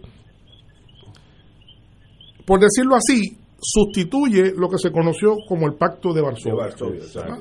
Eh, no, to- no todos los países que estaban en el Pacto de Varsovia están aquí, sino que las, los países más afines a Rusia, eh, todas las repúblicas túrquicas, conjuntamente con Armenia y Rusia, son los que componen este tratado de 1992. Este tratado no es un tratado que surgió ayer. Eh, y compone, y se compone claramente, está ya en, en los estatutos, tiene estatutos de 3.600 efectivos militares para salvaguardar la paz en cualquiera de estos países cuando sea necesario. O sea, esto no fue una cosa que se sacó de la manga a nadie, ¿no? Esto existía allí. Eh, cuando la cosa se sale de, de las manos, eh, pues entonces el presidente nuevo, Tokayev, le pide al tratado Ayuda. Le pide ayuda porque siente que el país eh, puede puede perder toda la, puede perder el gobierno ¿eh? el gobierno de hecho él le pidió a todos los ministros que eh, renunciaran renunciaron en masa y además pidió ayuda al tratado y de inmediato de inmediato en cuestión de horas comenzaron a, a volar los aviones eh, del tratado y a movilizar personal clave para garantizar que la infraestructura clave, sobre todo los aeropuertos, pudieran garantizar eh, eh, la normalidad y sobre todo evacuar gran cantidad, eso tampoco se ha dicho muy claramente, pero Rusia evacuó gran cantidad de turistas eh, en Kazajistán en los últimos tiempos. Kazajistán es un país, es también un país muy importante en términos del turismo.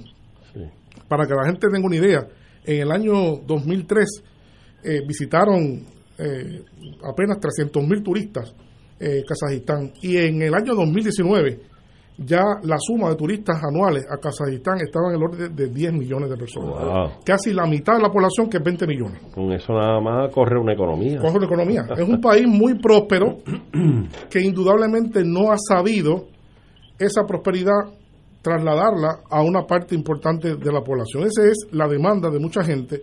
Y ha habido protestas desde el 2011, ha habido protestas en el 2016, hubo protestas en el 2018, hubo protestas en el 2020. O sea, esto no es nada nuevo. Pero de hecho en esta en esta ocasión en que se hace el llamado a, a esta alianza que hay de seguridad, creo que la insatisfacción civil llegó al punto de ocupar edificios Llegó de al punto- instrumentalidades, sí. quemas de edificios, etcétera. O sea que, la cosa estaba grave. No, no, la cosa estaba, la cosa estaba grave. Por, por eso la, la llamada de auxilio, ¿no? De ayuda. Claro. Claro.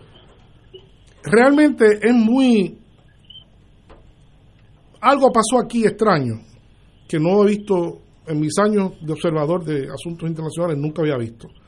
Nunca fluyó bien, nunca fluyó bien y no se ha dicho cuáles son las causas reales de este levantamiento y qué fuerzas estuvieron detrás de todo esto. Claro. Digo que hubo fuerza detrás de todo esto porque eso resulta obvio. O sea, realmente una población molesta que se alza repentinamente contra un gobierno, espontáneamente no tiene la capacidad táctica para poner el gobierno en jaque. Para, se dice que hubo personal militar actuando, ¿verdad? El gobierno habla de terroristas. Sí, el- se Habla de terroristas, el propio gobierno habla de terroristas. En un momento el presidente Tokayev eh, habló de que había que tirar a matar a los terroristas, pero no sabemos hasta ahora cuáles son los terroristas. Nunca se han dicho, no se ha dicho nunca, ¿no? Y entonces, lo único que podemos hacer desde aquí es especular, ¿verdad? A base del conocimiento que podemos tener de la realidad del país. Y ahí hay básicamente tres escenarios. Hay tres escenarios posibles. Número uno, podría ser, pudo haber sido una revuelta eh, apoyada por elementos terroristas de grupos islámicos armados. Eso, eso, es, eso es una, eso es una una variante. posibilidad, una sí. posibilidad. ¿Por qué? Pues porque tanto Rusia como todas las repúblicas túrquicas que pertenecieron a ese espacio, hoy día eh, por allí se mueven decenas de organizaciones terroristas activas, de Al Qaeda, de ISIS. de ISIS y de, de- usted mencione que por allí están. Son muchas. Son muchas, de hecho, Vamos a sí, sí, decir. de hecho son más de 20. Sí. Son más- al mínimo al mínimo 20. Las mismas que están en Afganistán entran y salen, se mueven por todo ese espacio del Turquestán. Ese es un escenario que no sabemos porque no, nunca han dicho claramente. El otro escenario posible es que eh, Kazajistán es un país muy antiguo, ¿verdad? Un país afianzado en el tiempo. Eh, es un país que todavía tiene un componente tribal fuerte de clanes. Eh, muchos de ellos todavía ejercen el nomadismo, son nómadas en el desierto. Eh, y se sabe que entre esos grupos hay grandes conflictos también por, por, por minerales, por posesión de, de tierra, ese tipo de cosas. Así que pudo haber sido también un conflicto interno entre los propios clanes, como ha pasado otras veces ¿no? Claro. en la región. Y la otra teoría o hipótesis, para ser más preciso, que se puede eh, decir que ocurrió allí, es que, lo han mencionado algunos observadores, es que allí hubo una revolución de colores lo que llaman revolución, de- que es una revolución de colores. Cuando se dice revolución de colores, inmediatamente uno piensa Occidente fomentando la caída de un gobierno. Claro. Eso es. Ahí está la CIA, ahí está la OTAN, ¿verdad? Que fomenta- dudo mucho, dudo mucho, eso es no, no. De esas, de esas tres teorías, esa está descartada. Esa está descartada. Eso, eso, aunque se ha mencionado, yo personalmente, igual que tú, ¿verdad? igual que ustedes ahora mismo, yo no creo que Estados Unidos haya estado, honestamente, no creo que Estados Unidos haya estado involucrado allí. Rusia puede estar. eh, no, pero Rusia está allí. Rusia está, allí. Sí, Rusia sí. no, Pero no- controlar no el gobierno, no sé, estoy especulando. Eh, no, Rusia no. Ahí lo que, Lo- pudo, lo que pudo haber sido, y no lo han dicho, es que los elementos terroristas hayan sido fundamentalistas islámicos. Sí, que quieren hacer una república. Eso, eso pudo, pudo, Sí, pudo sí, sí, Pero todavía puede. no han hablado claro, no han hablado claro y no, no han dicho los terroristas son estos, este es el nombre. Han tomado preso a ministros, ¿verdad? Y se les ha acusado ya de traición a la patria. Ministros que estaban en ministros funciones. En funciones, Wow. por lo menos dos. Por lo menos dos. Eh, así que el cuadro es bastante complicado. La situación ya se ha ido tranquilizando. Allí hay cerca de 2.000 efectivos. En la distribución de las fuerzas presentes en Kazajistán son 2.000 militares eh, rusos de la fuerza de la OTSC. Eh, hay 100 armenios, que de hecho Armenia ocupa la presidencia de la organización. Hay 200 de Kir- Kir- Kirguistán y así por el estilo, conforman eh, poco menos de 3.000 efectivos que hay, que hay- que hay allí. Eh, Sí. Y que han estado trabajando ¿no? en, en funciones eh, claras. Pero llama la atención, sí llama la atención con la rapidez que eh, Actuaron. se actuó, se actuó con una rapidez y con, con mucho sigilo eh, y sabían muy bien, tenían un libreto muy bien establecido de a dónde iban a llegar, cómo llegaron y qué iban, qué iban a hacer. Así que eh, el, el tema es muy, muy complicado. Eh, pone de manifiesto la debilidad de un país que es muy importante, no solo por lo que ya dije de su capacidad ¿verdad? en términos de, de la economía mundial y los minerales, sino de lo que es para China la ruta de la seda. Ese es el centro, el corazón de la ruta de la seda. Así que por eso China ha estado también, obviamente, respaldando activamente eh, la solidez del gobierno para evitar que haya un cambio de, gobierno o una caída de- del gobierno Para la estabilidad. sen- para la estabilidad, para, antes de sentir la, la amenaza de que la desestabilización de la, de- del país podría desestabilizar toda la zona, toda la zona. Eh, es un país clave, es un país pivotal en todo esto. Y eso es lo que se puede decir en términos de resumen. Pero Eh, lo que muy poca gente sabe es lo, el, los yacimientos que tiene.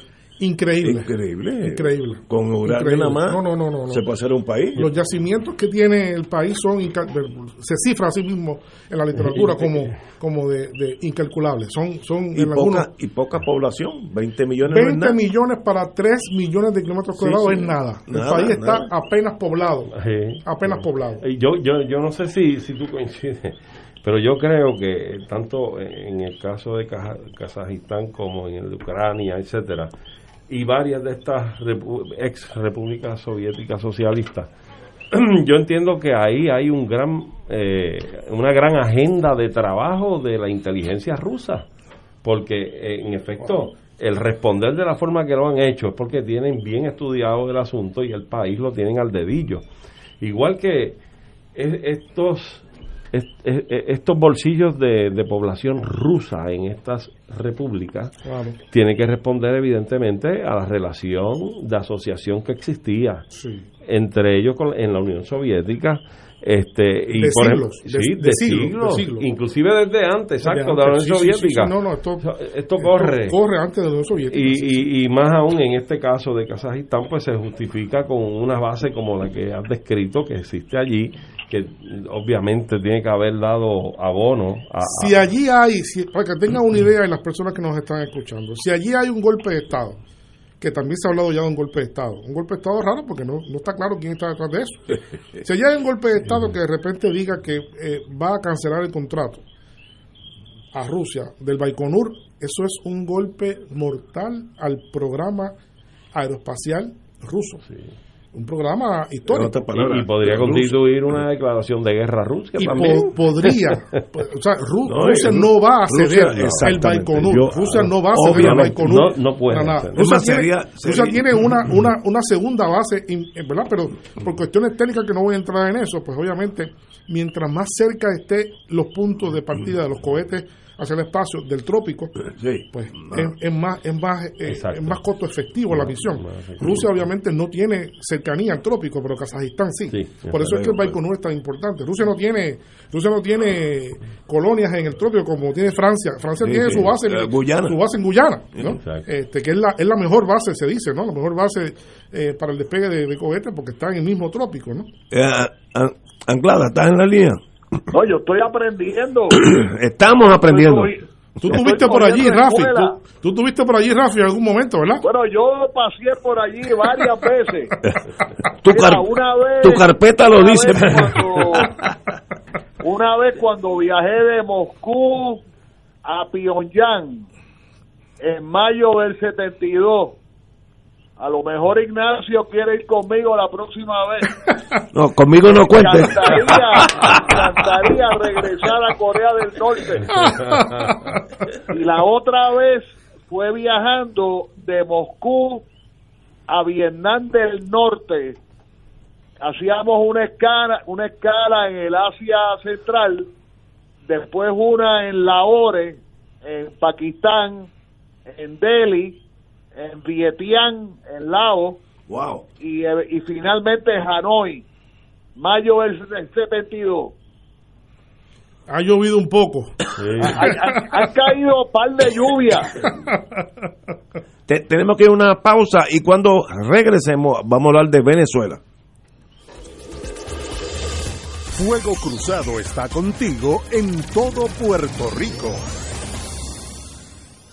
Se solicitan donantes de sangre y de plaquetas. Las donaciones de sangre deben ser a nombre del señor Manuel Almeida Pérez, de lunes a viernes de 8 de la mañana a 5 de la tarde, en la avenida Ponce de León 662, frente al Hospital Auxilio Mutuo. Teléfono 787-751-6261. Y las de plaquetas en la avenida Franklin de Roosevelt 1504. Fanático del deporte, la mejor información y el mejor análisis lo escuchas los sábados a las 2 de la tarde por Impacto Deportivo con Javier Sabat y el más completo elenco en deportes por Radio Paz 810 AM y en las redes sociales Facebook Impacto Deportivo Radio PR Twitter e Instagram Impacto underscore Deport juntos, impactando el deporte nacional.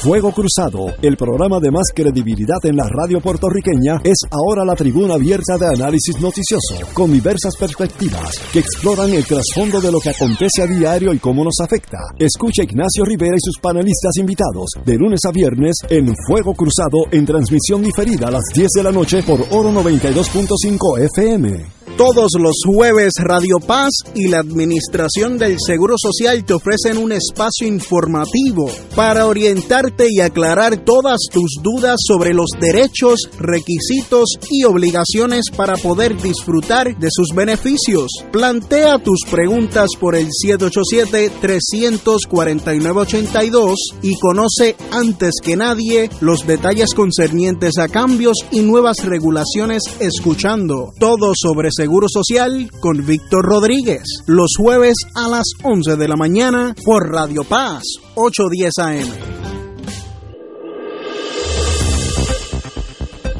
Y ahora continúa Fuego Cruzado. regresemos a nuestro hemisferio, creo que en Venezuela hubo una votación que hay que mencionarla, compañero. Sí, sí, en Venezuela este, este domingo hubo la repetición de la elección en el estado de Barinas, eh, porque el Tribunal Electoral anuló la pasada elección cuando hubo las elecciones generales en, de los estados, ¿verdad? Este, eh, se anuló esa, esa elección, que hubo unos problemas técnicos allí con una candidatura, y decidieron que para salvaguardar la, la integridad del proceso, pues iban a repetir la elección.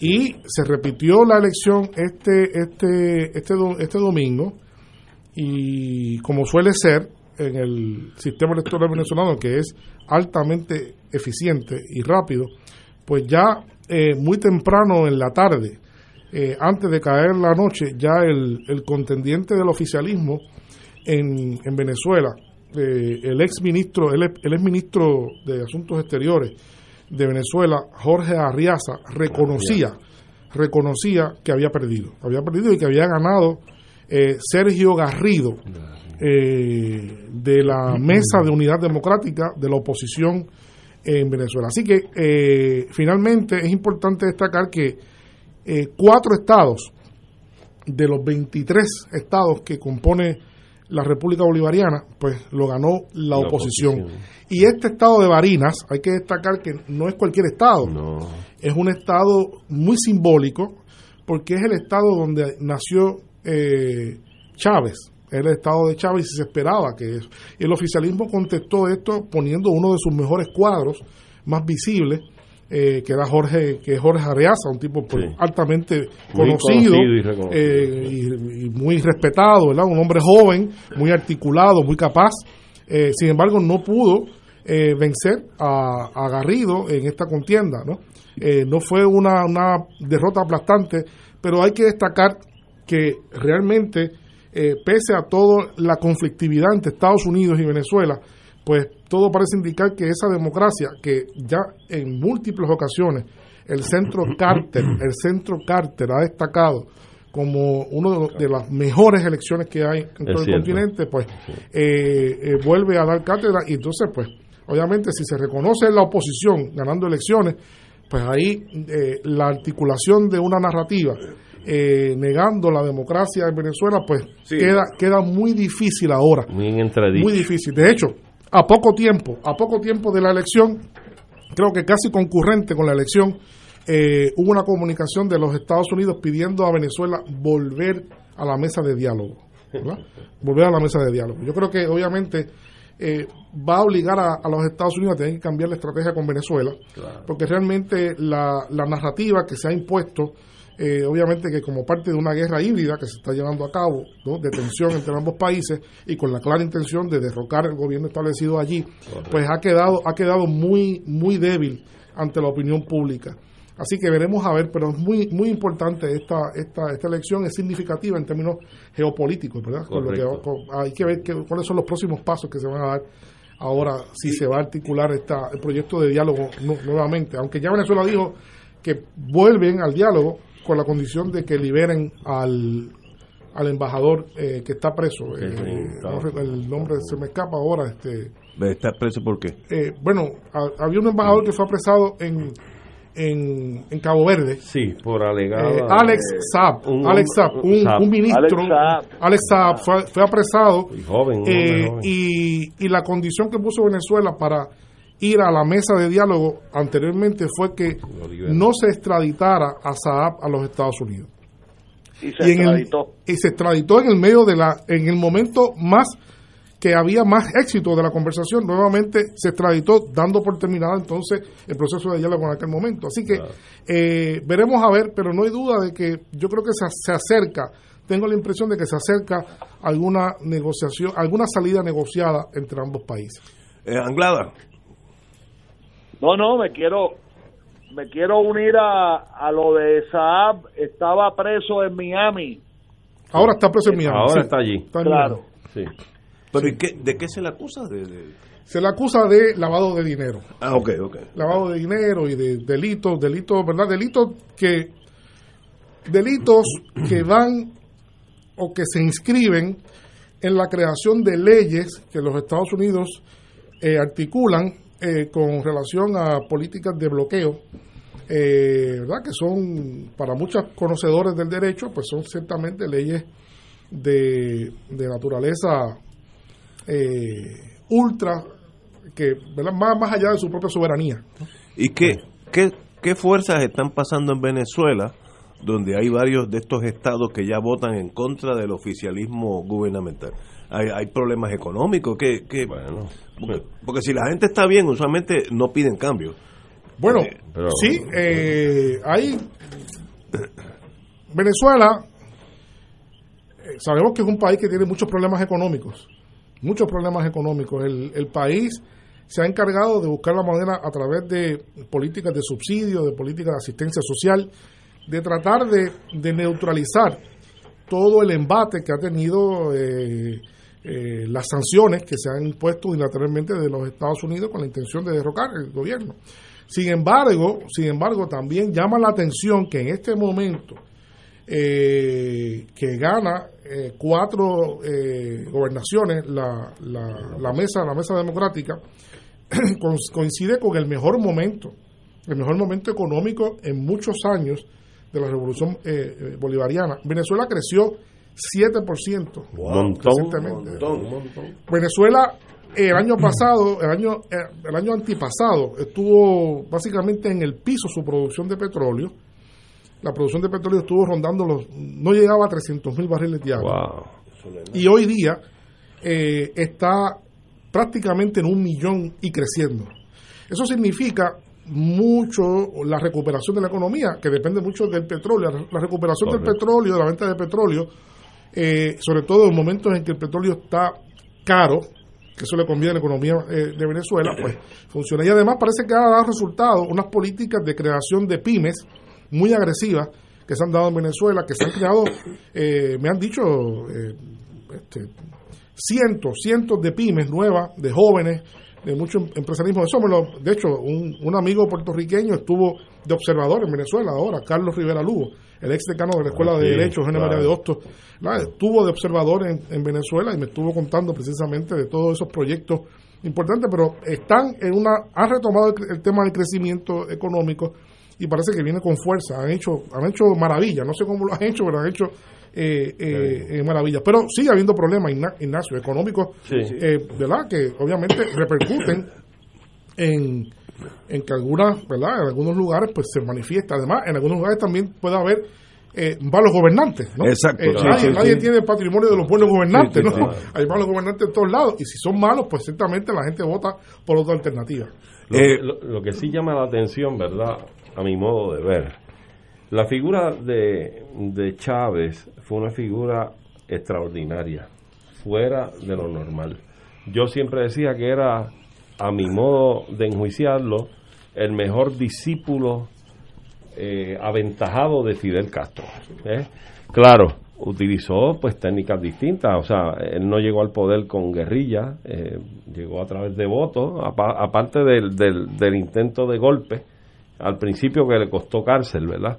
Pero luego de eso se instaló en la corriente democrática y consolidó todo su ejercicio gubernamental con victorias electorales una detrás de otra, con una franqueza y, y una, o sea, una, una apertura enorme que no había forma de poderlo criticar, como hoy se ha pretendido criticar el proceso democrático en Venezuela eh, en las manos de Maduro.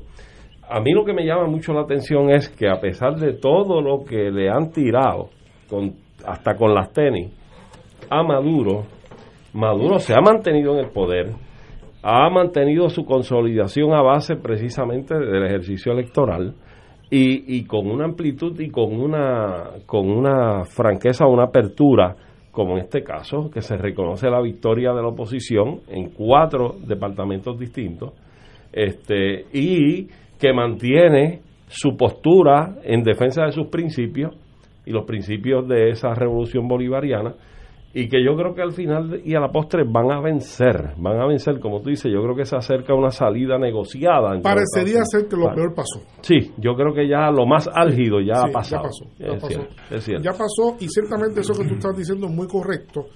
yo creo que mucha gente no pudo en su imaginario de lo que es el ejercicio del poder eh, se confundieron con Maduro. Sí. Eh, lo menospreciaron. Un chofer de, de, de autobuses. guagua, de autobuses, una persona sin gran educación, eh, ¿verdad? No, no, era, no era un graduado de, de, ¿verdad? de ninguna De gran universidad, universidades. sino era un obrero, básicamente. Y yo creo que con esa con ese prejuicio Correcto. se vio mucho su llegada al poder y pensaron que esto era un bombito al pitcher. ¿no? Correcto. Yo creo que no, no pocos se repararon ahí pensando que esto era una cosa de, de la caída de él y era inminente y no, no, no, no resultó. No resultó. Resultado ser una persona muy capaz.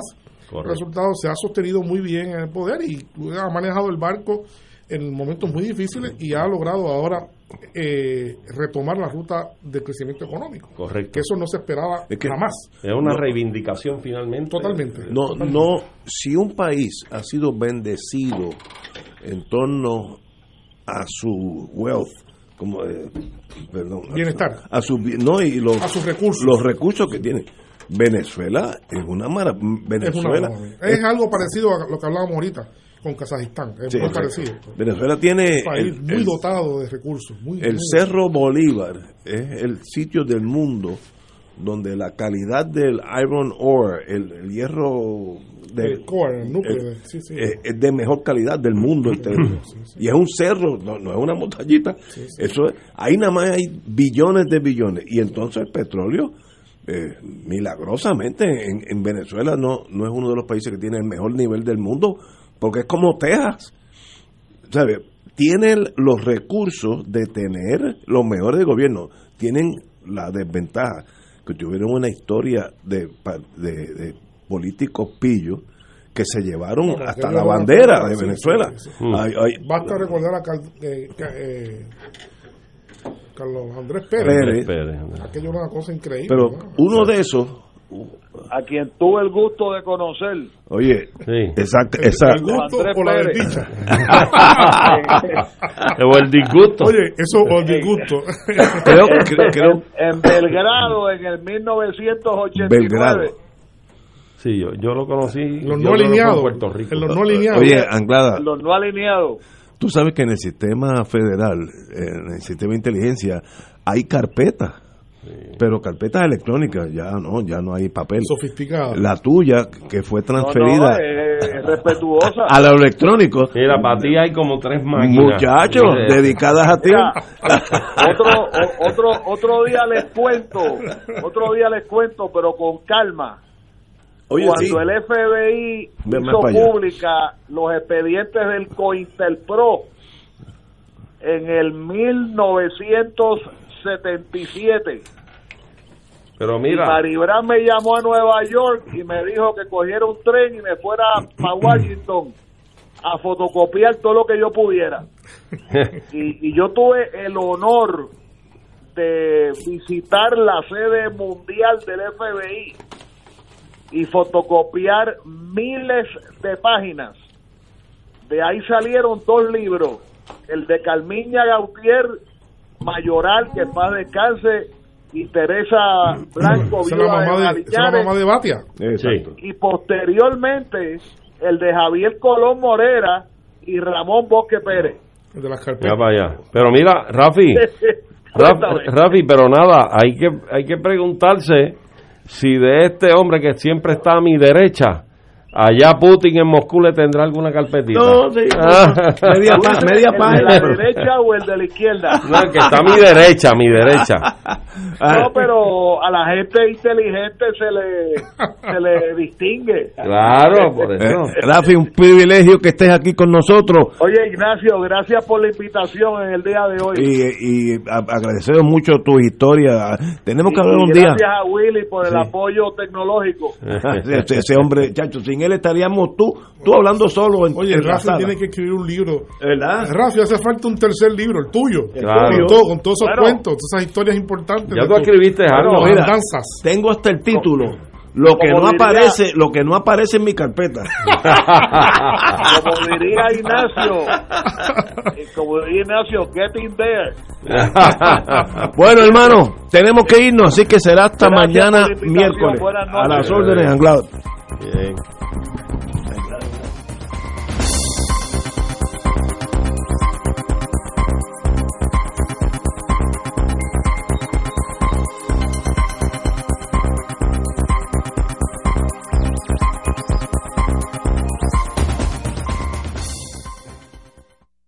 Esta emisora y sus anunciantes no se solidarizan necesariamente con las expresiones vertidas en el programa que acaban de escuchar.